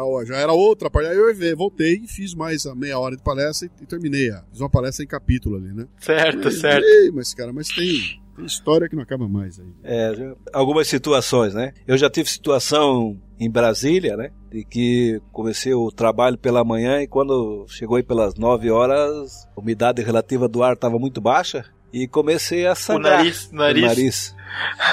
Sangrar. É, e aí já foi, já, como eu não percebi, eu, na hora aí começou a, a já pingar na roupa e, e todo mundo olhando com os olhos arregalados pra mim, e eu não sabia o que estava horrorizado, acontecendo, né? E aí comecei a passar a mão no. É, fiquei. fi- Realmente fiquei assustado. Então foi um fato assim também que eu acabei tendo que parar para poder conter, conter aquele sangue. E depois é que eu fui me tocar, que tinha a ver com a umidade relativa do ar que estava baixíssima e que isso já era normal na região ali onde eu trabalhei e tal, né? É o palestrante que dá o sangue pelo que faz, né? É, pois é. É, eu acho que a pior situação mesmo é o, é o Caiu? equipamento, porque a gente. Eu tive várias situações. Eu, eu sou do tempo ainda, Luciano, das transparências, né? E, e eu pegava, trabalhava em cima do material todo e fazia tudo e depois imprimia isso em. as transparências já em colorido, né? E aí a minha impressora deu pau e eu acabei levando para um amigo meu para imprimir. E o cara usou e o cara usou na, na impressora dele cartucho de uma tinta que eu não sei o que que, o que que aconteceu, que era uma tinta, não era original, né? E a tinta ela não secava. Não secava, e, era, e é, isso era domingo, eu viajando para fazer o trabalho na segunda-feira. Agora eu tinha que pegar essas transparências e colocar todas com, com divisão de papel, né? E cuidar para viajar e não borrar esse negócio para no outro dia poder trabalhar. Era o tempo do, do reto projetor ainda. Aí chego à noite no hotel, isso já, até por coincidência, foi em Caruaru, tá? Só pra você saber. Trabalhei numa pousada lá. Cheguei quase meia-noite já no, no hotel e aí peguei, abri a pasta e botei as transparências tudo lá para secar, né? Então se- secando, apa- apaga a luz, daqui a pouco eu apago a luz eu escuto aquele barulho batendo, batendo nas paredes, aquele barulho, eu acendo a luz, acendi a luz, não, não aparecia nada, né? Aí eu sei que numa dessa acendida eu peguei, eram morcegos, né? E os morcegos vinham ainda pra completar, os morcegos vinham e faziam cocô em cima das transparências.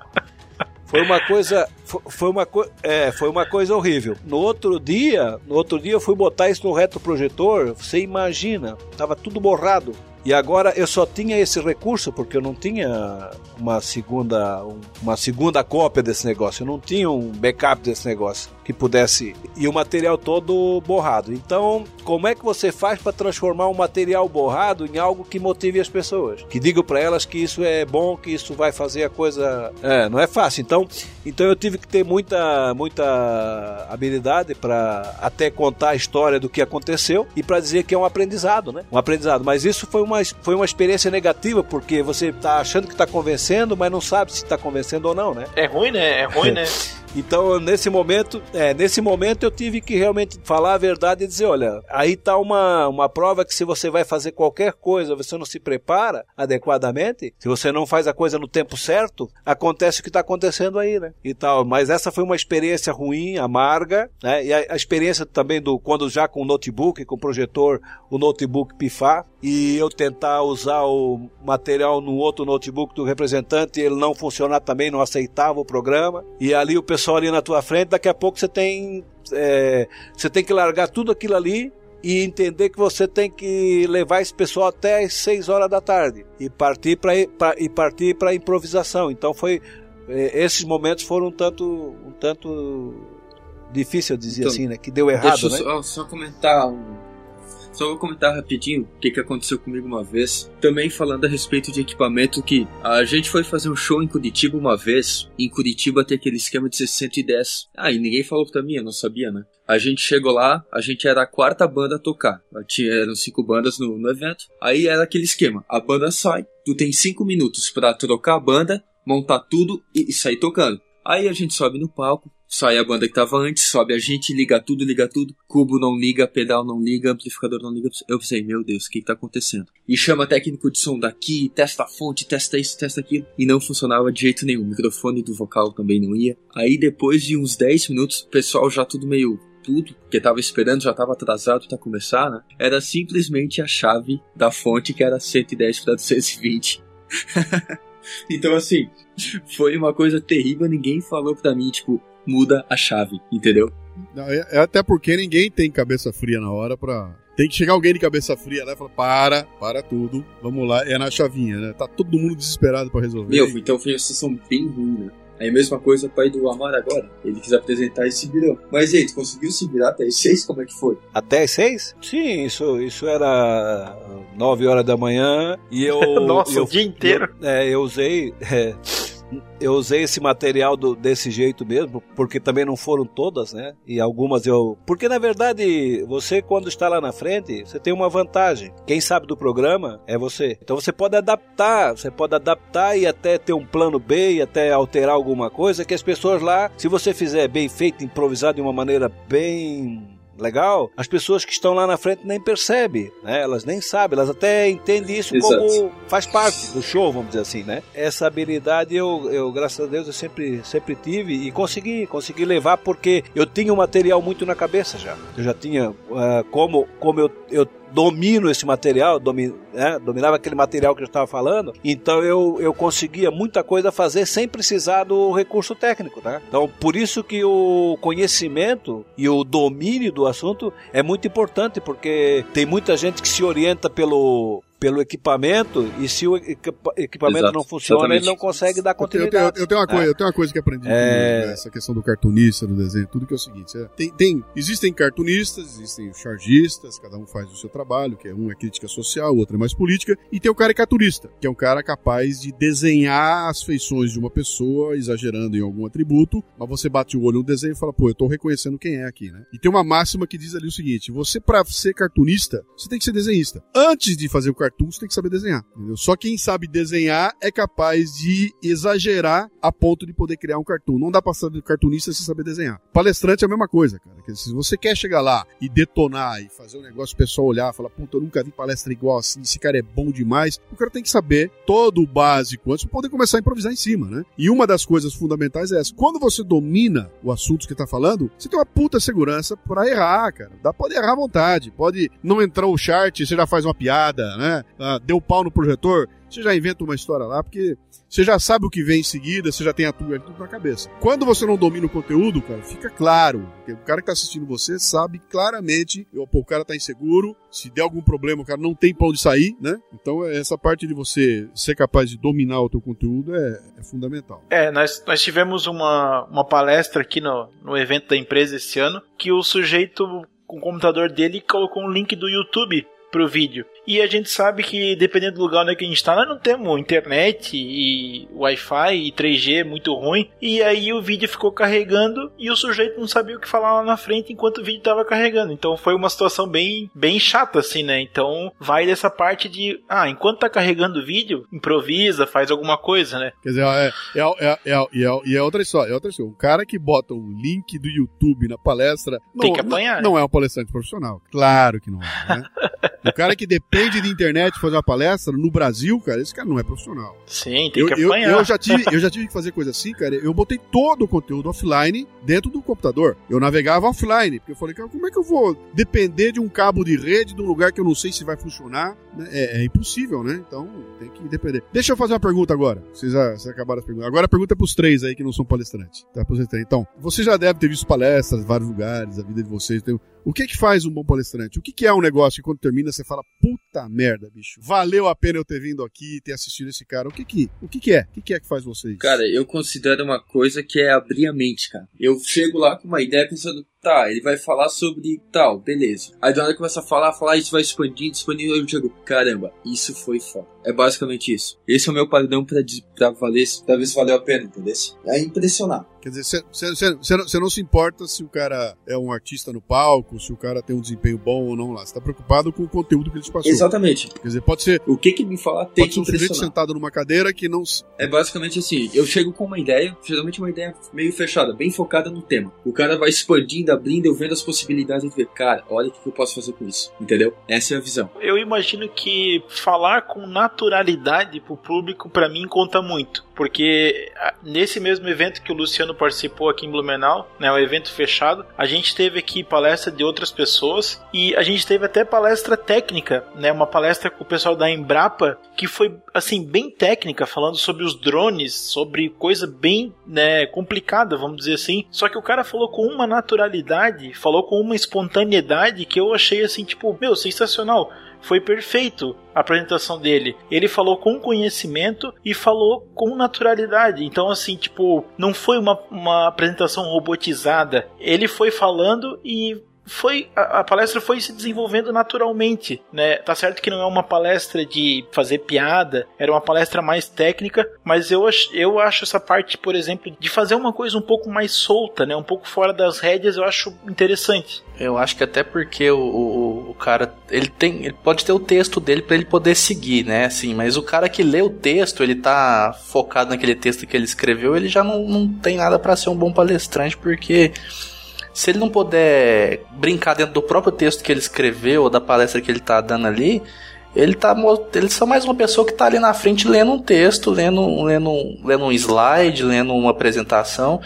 Ele tem que tá, ter naturalidade, igual o Léo falou aí, pra poder é, ser mais coeso com as coisas que ele tá falando. Igual aquela piada assim, né? Se o cara falar convicto uma mentira, né? Você acredita no cara, porque o cara tá te passando com tanta convicção ali o que ele tá falando, com tanta naturalidade, com tanta vontade, né? Que você acredita naquele negócio, você acaba acreditando mesmo. Você nem pega o cara. O cara pode falar lá que a maior mentira cabeluda de todas lá, que o cara tá, tá, tá bem. Então acho que assim, o conjunto da obra aí, o, o que o Felipe falou e o que o Léo falou, assim, o cara ter o conhecimento da, do, do, do conteúdo, ter, ter, de conseguir abrir a mente e também o cara ter é, é, é, essa naturalidade pra falar, né? O, o swing, assim, com as palavras, né? Tipo, porque o cara pode dar uma palestra igual o, o Luciano falou aí de 18 minutos que ele tem que correr, até uma palestra gigantesca aí de, de 4, 5 horas, que ele vai falar direto aí, ele conseguir prender o público no mesmo tempo, assim, ao mesmo tempo que ele teria 18 minutos pra aprender e ter 5 horas, ele consegue te prender, te fazer rir, e tudo, e você fica pensando naquilo ainda, né? Sem, sem perder o foco. É, mais, mais ou menos isso, mais ou menos isso. É meio diferente, né? Tu imaginar como o pessoal enxerga as coisas, mas É, na, ver- na verdade não tem, não tem muito, muito segredo, né? Que é- é- é- até, se alguém fez uma pergunta aí que eu não me lembro que falou da, da, da dificuldade de você falar para públicos diferentes, né? Eu fui fazer uma palestra aqui há pouco tempo atrás para o pessoal da Polícia Militar de São Paulo. Era um evento que acontecia durante o horário de trabalho deles. A gente se reuniu lá num, num dos céus aqui de São Paulo, que tinha um auditório grande. Chegaram lá, eu cheguei lá, tinha, sei lá, 80 carros de polícia lá na frente, e na plateia eu tinha 350 policiais militares fardados e armados na plateia. Que, Que que medo, né? E eu, eu subi ali pra fazer a palestra, a hora que eu olhei para aquela plateia, quer dizer, é um negócio absolutamente hierárquico, é, é, é- aquilo, é, aquilo é militar, né? E na plateia, todos eles sentadinhos para me ouvir lá, e a minha palestra chamava-se Gente Nutritiva, olha só, olha só, né? Ai, ai, ai, ai. E- mas eu abri falando pra ele, falando, olha, eu, tô- eu tô olhando pra plateia aqui, mas eu já, eu já não, tô vendo uniforme de ninguém. Porque debaixo desse uniforme de vocês tem um ser humano que tem medo, tem frio, come, bebe, ama, chora, é triste. Se são iguaizinhos, se tivesse uma plateia de médico, de enfermeira aqui, é a mesma coisa. Tirou a roupa, cara, é tudo igual, né? Então é, é, eu vou falar de temas que tem aqui que não são temas que são específicos para alguém que anda armado com um revólver na, na- na coisa. São temas que são específicos para seres humanos. Então, eu acho que em algum momento vocês vão se emocionar, como qualquer outro se emocionaria, porque eu não estou falando para um público específico, estou falando para seres humanos o tema que eu vou tocar aqui. Então, ah, ter essa, essa, essa, como é que eu vou dizer vocês, essa, essa capacidade de você abstrair isso, falar, pô, porque é um policial militar, eu não posso falar. Não, não, não é bem assim, né? É porque é um ser humano, eu posso falar assim assim. Então a minha palestra está sendo dirigida para um ser humano. Em algum momento ela vai ter que ser feita pensando num policial militar, que é o momento em que eu saio do trilho, entro e falo, bom, no caso de vocês, evidentemente eu não posso reagir como reage um ser humano, porque você tem o poder da força na tua mão. Você pode dar um tiro e matar alguém. A lei te permite fazer isso. Você tem esse poder na tua mão, portanto você não pode reagir como reage um ser humano, é, uma, uma pessoa, um civil normal, né? Mas é, então você saber qual é o momento em que eu saio do trilho, vou falar para um médico, aí volto para o ser humano, então é, é um outro truque que você vai aprendendo com o tempo. Né? A gente vai pegando essas manhas com com experiência. É verdade. Cada, cada trabalho que a gente faz, a gente vai acumulando, né? Algumas dessas experiências que servem para você conduzir um trabalho seguinte ou para melhorar, né? O teu, a tua performance, o andamento do teu trabalho num- numa situação mais na frente, né? É uma soma, né? É, e tem outro ponto, outro ponto legal que, que vocês não tocaram aí, mas que é importante dizer. O, o palestrante, e aí, aí é o palestrante, eu não estou me referindo ao consultor, ao, ao cara que fica lá 6, 7, 8 horas. O palestrante, ele tem uma hora e meia para dar o recado dele, ele tem uma hora para dar o recado, ele tem duas horas para dar o recado. Então ele entra, bom dia, meu nome é Luciano Pires, eu vou ficar com vocês aqui 90 minutos e dei o recado e vou embora. Então, em uma hora e meia, ele tem que fazer alguma coisa que vai impactar aquele grupo. E eu não tenho seis horas para trabalhar a cabeça dos caras, entendeu? Não dá para contar. Tem que ser em uma hora é, e meia. É rápido, né? É, ela é rápida. Então, o que, o que, que a palestra é? A palestra é um tiro de canhão, cara. Eu entro na sala e dou um tiro de canhão e mato todo mundo. Ela não é um. um- ela não é um rifle de precisão eu posso ficar em cima do telhado durante três dias matando um por um. Eu tenho que chegar lá e dar um tiro. Então, pra que, que serve uma palestra, né? Você chega no evento e fala, você vai transformar a vida de alguém em uma hora e meia? Não, cara, é muito difícil isso acontecer. O que eu posso fazer em uma hora e meia é levantar uma lebre, é mostrar um caminho, é mostrar um ponto que abra uma luz que o cara vai ter que seguir depois. Eu não tenho mais tempo de continuar com ele, eu não vou voltar amanhã, né? Então é, ah, tem muita gente que chega lá com uma expectativa dessa. Pô, minha empresa tá com ruim das vendas, meu pessoal tá desmotivado. Eu quero uma palestra para motivar o pessoal para vender. Bicho, esquece. Você não, você não vai fazer em uma hora e meia o que o Milagre. cara não. Não Não, não, Vai dá. fazer milagre. Então o que, que eu posso fazer? Eu, eu- eu- eu me comprometo, eu me comprometo a chegar aí, em uma hora e meia, pegar dois ou três pontos que são importantes e deixar esses pontos muito claros pro seu pessoal. Eu me comprometo a chegar aí, fazer a turma rir nervosamente de uma besteira que eles sabem que eles fazem, né? Eu me comprometo a chegar aí, dar para os caras uma série de, de- de pontos de vistas que eles não têm. Agora, o que é que eles vão fazer com isso é problema deles. Eu não, eu não, eu não, eu não eu- até eu não acredito em palestra de motivação, né? Eu acredito em palestra de, eu posso te inspirar. Eu chego lá, conto uma história fantástica, tudo, e você fica inspirado e vai fazer alguma coisa a respeito. Agora, motivar, não, cara, a motivação tá dentro de você, né? Então tem, tem cara que vai sair da minha palestra puto da vida, tem outro que vai sair a fim de fazer acontecer, tem outro que vai sair chorando porque lembrou da- das histórias dele. Então, o que a pessoa vai fazer com o teu conteúdo tem a ver com o momento que ela tá vivendo e tudo mais. Então, é, é- não dá em uma hora e meia você chegar lá e mudar a história de vida de, de- de- de- da- sabe, da, da empresa em si. E tem muita gente que acha Com que é isso, né? não. Chama o cara, vem uma É hora um e meia. chamado, né? É, você pode dar uma cutucada lá. E se, É. o, se, o, se o evento é bem feito, se o evento foi bem feito, se foi bem elaborado, a palestra é o momento em que você, diga, você galvaniza o que tá dentro do coração das pessoas, entendeu? O cara já assistiu, o cara já ouviu a empresa falar, já viu as dicas, já sabe dos novos pensamentos, sabe a mudança que vai acontecer, viu a regra do jogo. De repente o palestrante chega e de alguma forma ele, ele junta aquilo, ele encadeia aquilo tudo num pacote tal que faz com que a pessoa cristalize aquele conhecimento todo. É para isso que serve a palestra, né? Então é, é- quando ela é bem feita e ela é bem é, combinada com o cara do evento, ela é o momento de, de, de- de fechamento, de abertura do evento, né? Ela, ela prepara o público para alguma coisa legal que vai acontecer na sequência. Se o que vem na sequência é ruim, não adiantou nada fazer palestra. Eu toda vez que eu faço briefing com o cliente, eu pergunto o seguinte, cara, me conta o que acontece antes e depois de mim. Ah, Antes de eu entrar, o que tem? Por favor, põe um café. Deixa eu entrar depois do café. Maravilha. Quando eu terminar, o que é que vem? Ah, você vai terminar? Vai vir o diretor financeiro dizer algumas palavras. Fala, bicho, não. Quando eu terminar, tem que ter mais festa, tem que ter outro café, tem que ter o almoço, tem que ter uma premiação. Não pode ter um diretor financeiro com uma planilha Excel, porque se ele fizer isso, ele fudeu aquela uma hora e meia que eu tive com o pessoal lá, entendeu? Porque eu conduzi os caras por um caminho, eu terminei, a turma tá se sentindo de um jeito tão, aí entra um mané e bota uma planilha na parede. Vamos falar agora da nova política de RH da empresa. E o cara destrói aquela uma hora e meia que eu, que eu, que eu, que eu, que eu tive lá antes, né? Então, parte do, pro- do processo todo é você saber, cara, é um momento em que eu vou entrar, é um momento que vai acontecer tal coisa, e quando eu terminar, você tem que ter um tempo para as pessoas poderem, eh, sabe, mastigar aquilo. Se eu puder ser o final do evento, maravilha.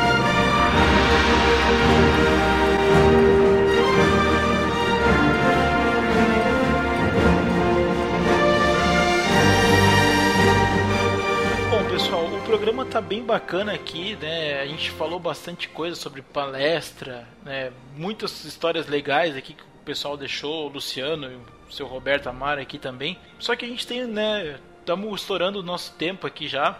Então, pra gente encerrar aqui o programa, eu queria aqui pedir para nossos convidados é, deixar uma mensagem aqui para quem quiser se aventurar nessa área de palestras, é, trabalhar com isso mesmo, qual o, qual o caminho que deveria ser feito isso? O que, que vocês deixam aí pro pessoal que gosta de, gostaria de entrar nessa área? Olha, eu, na, na- minha, no meu ponto de vista, é o seguinte: quem quer se aventurar nessa área, principal, é, primeiramente, tem que buscar conhecimento, habilidades técnicas, buscar experiência, é, se preparar muito com os materiais, que uma boa intenção, uma boa intenção não vale. É preciso definir qual é o foco que quer atingir, qual é o, o- o público que quer atingir, é, saber determinar fontes de pesquisa para o assunto que vai trabalhar, trabalhar muito dia e noite, deixar o material pronto e sempre entender que ainda mesmo com o material pronto você vai ter problemas no dia, porque às vezes uma pergunta fora do, do, do, do assunto pode, se você não estiver preparado, te quebrar perante o público e você perder a credibilidade e mais é, se preparar com relação à atualização de informações, novas tecnologias, buscar novos conhecimentos, é, materiais diferentes, enfim, buscar todos os mate- Isso é que vai dar ao seu trabalho maior tranquilidade, tá? É isso que eu- que eu entendo.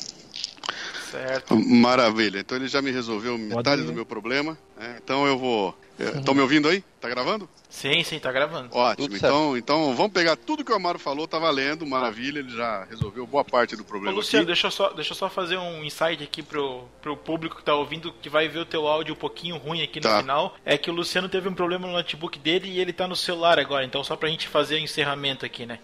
Isso aí, essa- essas tecnologias Certo. me, me incomodam, mas vamos lá.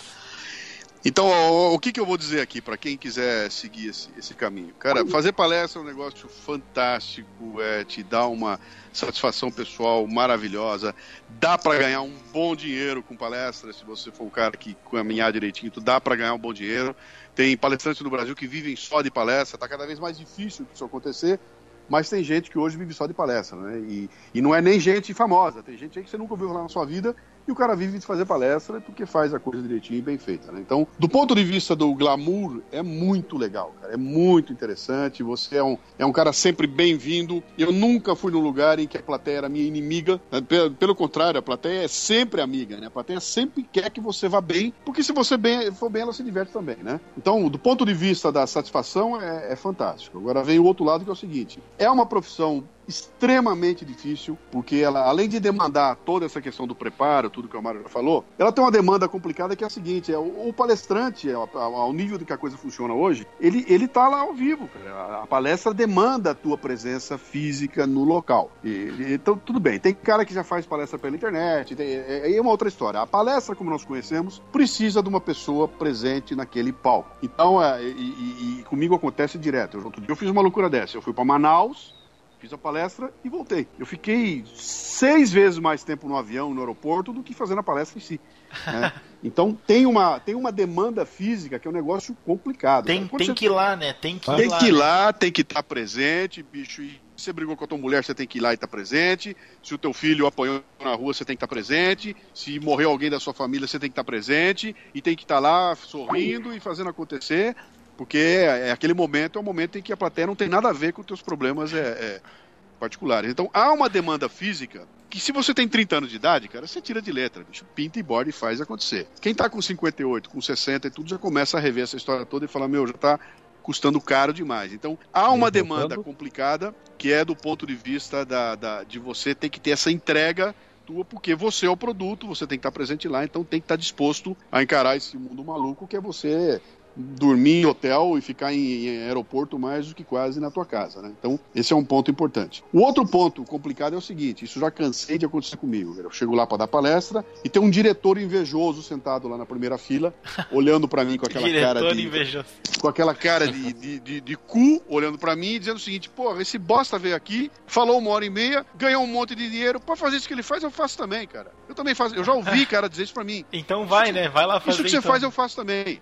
E é muito comum as pessoas assistirem e falar, pô, o cara subiu ali, bicho, ele falou meia hora, falou 40 minutos, falou uma hora, ganhou uma grana. Cara, eu vou fazer isso também. Isso é um negócio da minha vida. Bicho, não é tão fácil assim, sabe? O cara que tá lá em cima fazendo aquilo, é a mesma história de você olhar e falar o seguinte, cara, pra cada Neymar, tem um milhão e meio de jogadores ganhando salário mínimo, cara. Né? Que não vão conseguir estar lá fazendo aquilo porque o cara tá lá porque tem uma história, batalhou, etc e tal. Então, não é tão simples como parece, não é tão é, é, é, glamuroso como parece. Tem uma demanda física complicada, cara. Você tem que lidar com gente de todo tipo. Então, para cada 10 clientes que eu tenho que são legais, cara, eu tenho um ou dois que é um nó, cara, que é um horror. Outro dia eu fui fazer um evento, uma puta multinacional. Cheguei lá, os caras não olharam pra minha cara, bicho. Me trataram como se eu fosse o garçom. Sabe que chega lá, vem cá, traz um copo aí, vai lá, faz a palestra. E, e- e você tá sentado lá falando, que é isso, bicho, né? Que, que- que lugar é esse, né? E não é raro você E nem, encontrar esse tipo e de nem coisa. conhecem o teu trabalho, né? Nada, te chama lá e vai e foda-se. E não é incomum que isso aconteça, entendeu? Então tem todo o outro lado, que é um lado de realmente é uma demanda muito complicada.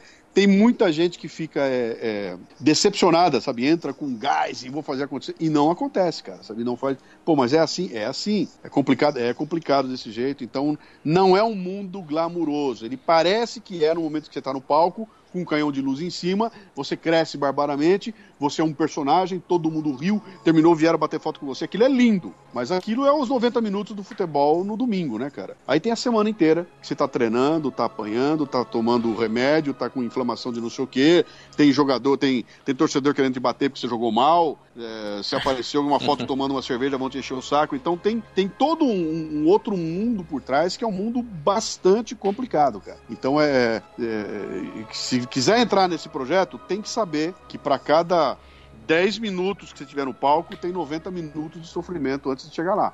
É, então, até um dia em que você chega num nível tal que aí você é uma estrela. Então, quando você é uma estrela, você já pode abrir mão de uma porrada de coisa. Eu conheço palestrantes aí que já são estrelas, palestrantes que cobram 40 mil reais fazer uma palestra, e que chega lá em cima, ele nem fala com o cliente, cara. Ele vai lá e fala o que ele quiser. Ele sobe no palco, vai, ah, ele vai lá, conta meia dúzia de histórias, vai embora, ganha 40 pau, todo mundo fica feliz porque o cara é uma estrela, entendeu?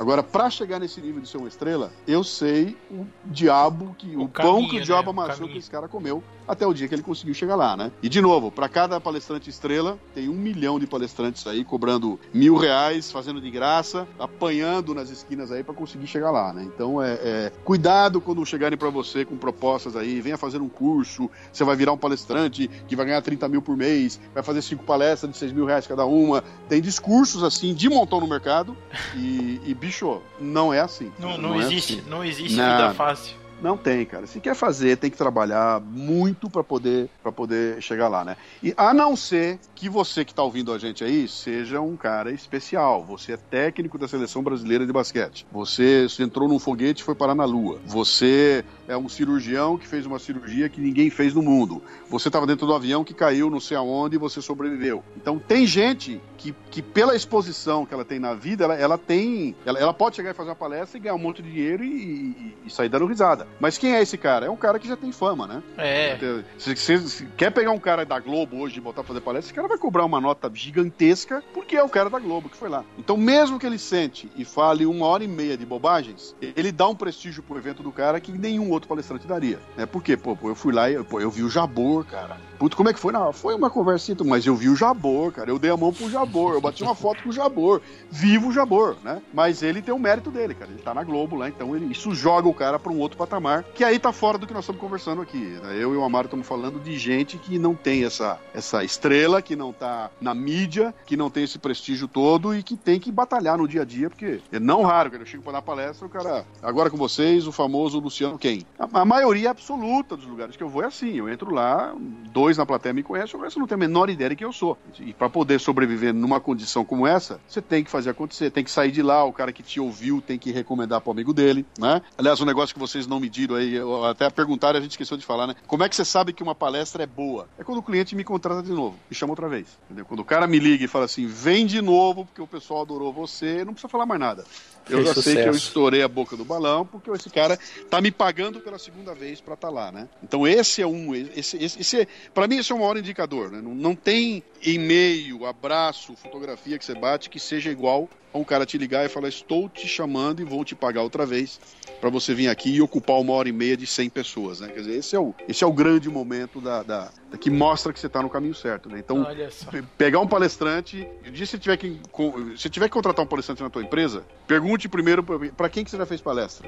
E ele vai te dar um elenco de clientes. Você fala, eu quero saber para quem que você já fez mais de uma vez. Quem foram os clientes que te chamaram mais de uma vez?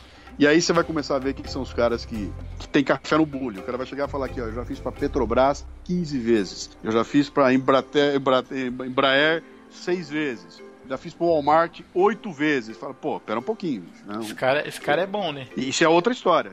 Ninguém vai Uhum. pagar duas vezes pra um cara que é ruim, né? Então, é, é- essas são as coisas que estão, são os detalhes que estão andando por aí. O que significa que quem quer ser um palestrante tem que tratar muito bem essa clientela, tem que estabelecer um laço de, de, de- de relacionamento com os caras. Quer dizer, eu, eu tenho que sair de lá com a certeza de que o cara que me contratou marcou o gol. Entendeu? O cara, o cara que me levou, a pessoa que me levou, o cara que me indicou, o cara que botou o dele na reta e falou: traga o Luciano Pires. Quando eu saí do evento, esse, eu tenho que ver esse cara sendo abraçado por todo mundo, o chefe dele chegar pra ele e falar: bicho, que puta dica que você me. Entreguei o que o cara que me contratou precisava, que era. Eu, não, eu não sei se existe pior coisa no mundo do que você ser o responsável por chamar um palestrante, o cara vai lá é um desastre. Quando o cara vai embora, quem é que sobra lá no lugar? É, Uhum. o, ca- é o cara que contratou. E todo mundo, meu, puta, isso não. é- Entendeu? Então, quando você faz com que o teu cliente ganhe essa, essa, esse reconhecimento por ter feito a escolha certa, aí você fez um bom negócio, né? Bom, que, que maravilha. Eu acho É, que. é por aí. É, eu acho que essa mensagem aí foi, foi bem legal, né? Pra quem quiser começar a trabalhar com isso, eu acho que é bem, bem interessante.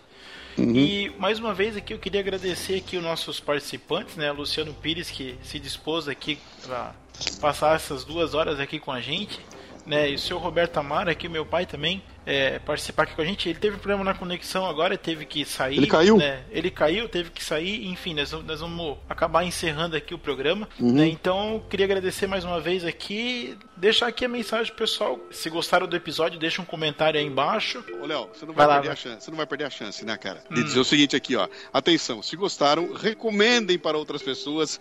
que se isso vale para palestra, vale muito para podcast também. O podcast cresce da recomendação que as pessoas fazem para para quem confia nelas, né? Então, gostou do palestrante, recomende. Gostou do podcast, por favor, recomende para o maior número de amigos que você puder. Isso, é isso aí. Bom, bacana, bacana, né? Deixar pro pessoal passar aí o, o, o podcast adiante. E é isso aí, pessoal. Deixa o seu comentário aí embaixo e daqui a 15 dias tem mais, né? Valeu, pessoal. Um abraço. Valeu, valeu. Até mais.